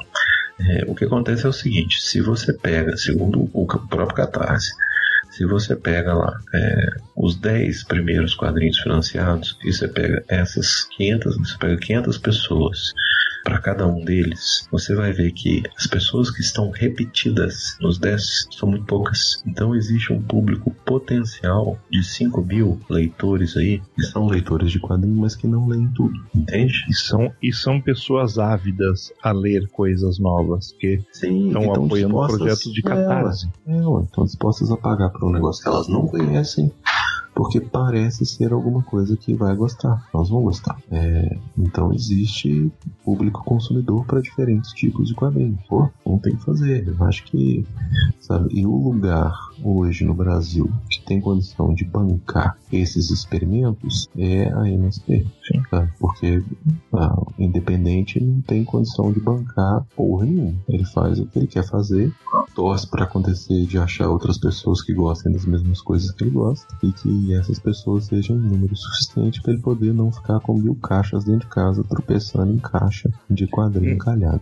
Na verdade, é, a MSP até já aposta nisso em outros formatos, né? Porque quando vem com um negócio que pode ser muito bom, faz. O, o, o Mônica Toy é, parece, parece ser um exemplo disso. É, né? É uma. Pensa bem, se a gente for considerar em termos de animação, Mônica Toy é um selo, é um selo minimalista do, Uhum. da animação principal da turma da Mônica. é, E é um selo que funciona, né? Aplicar isso para os quadrinhos é, parece muito lógico. é Mas pressupõe novas curadorias, novas ideias, confiança de que outras pessoas podem é, fazer um trabalho tão bom quanto o que o Sidney está fazendo no selo que gerou as MSP 50 e Gráfica MSP. Uhum. É isso, basicamente, né? É, é isso. É isso. Acho que acho que estamos bons de conclusão, Vlad. Acho que foram as considerações finais mais longas do Comic Pod, mas tá beleza. Ah, mas, mas, mas, foram, mas foram boas, não foram? Foram, foram boas, foram Então boas. tá bom. Então é isso, pessoal. Valeu. Até semana que vem. Um abraço. Falou.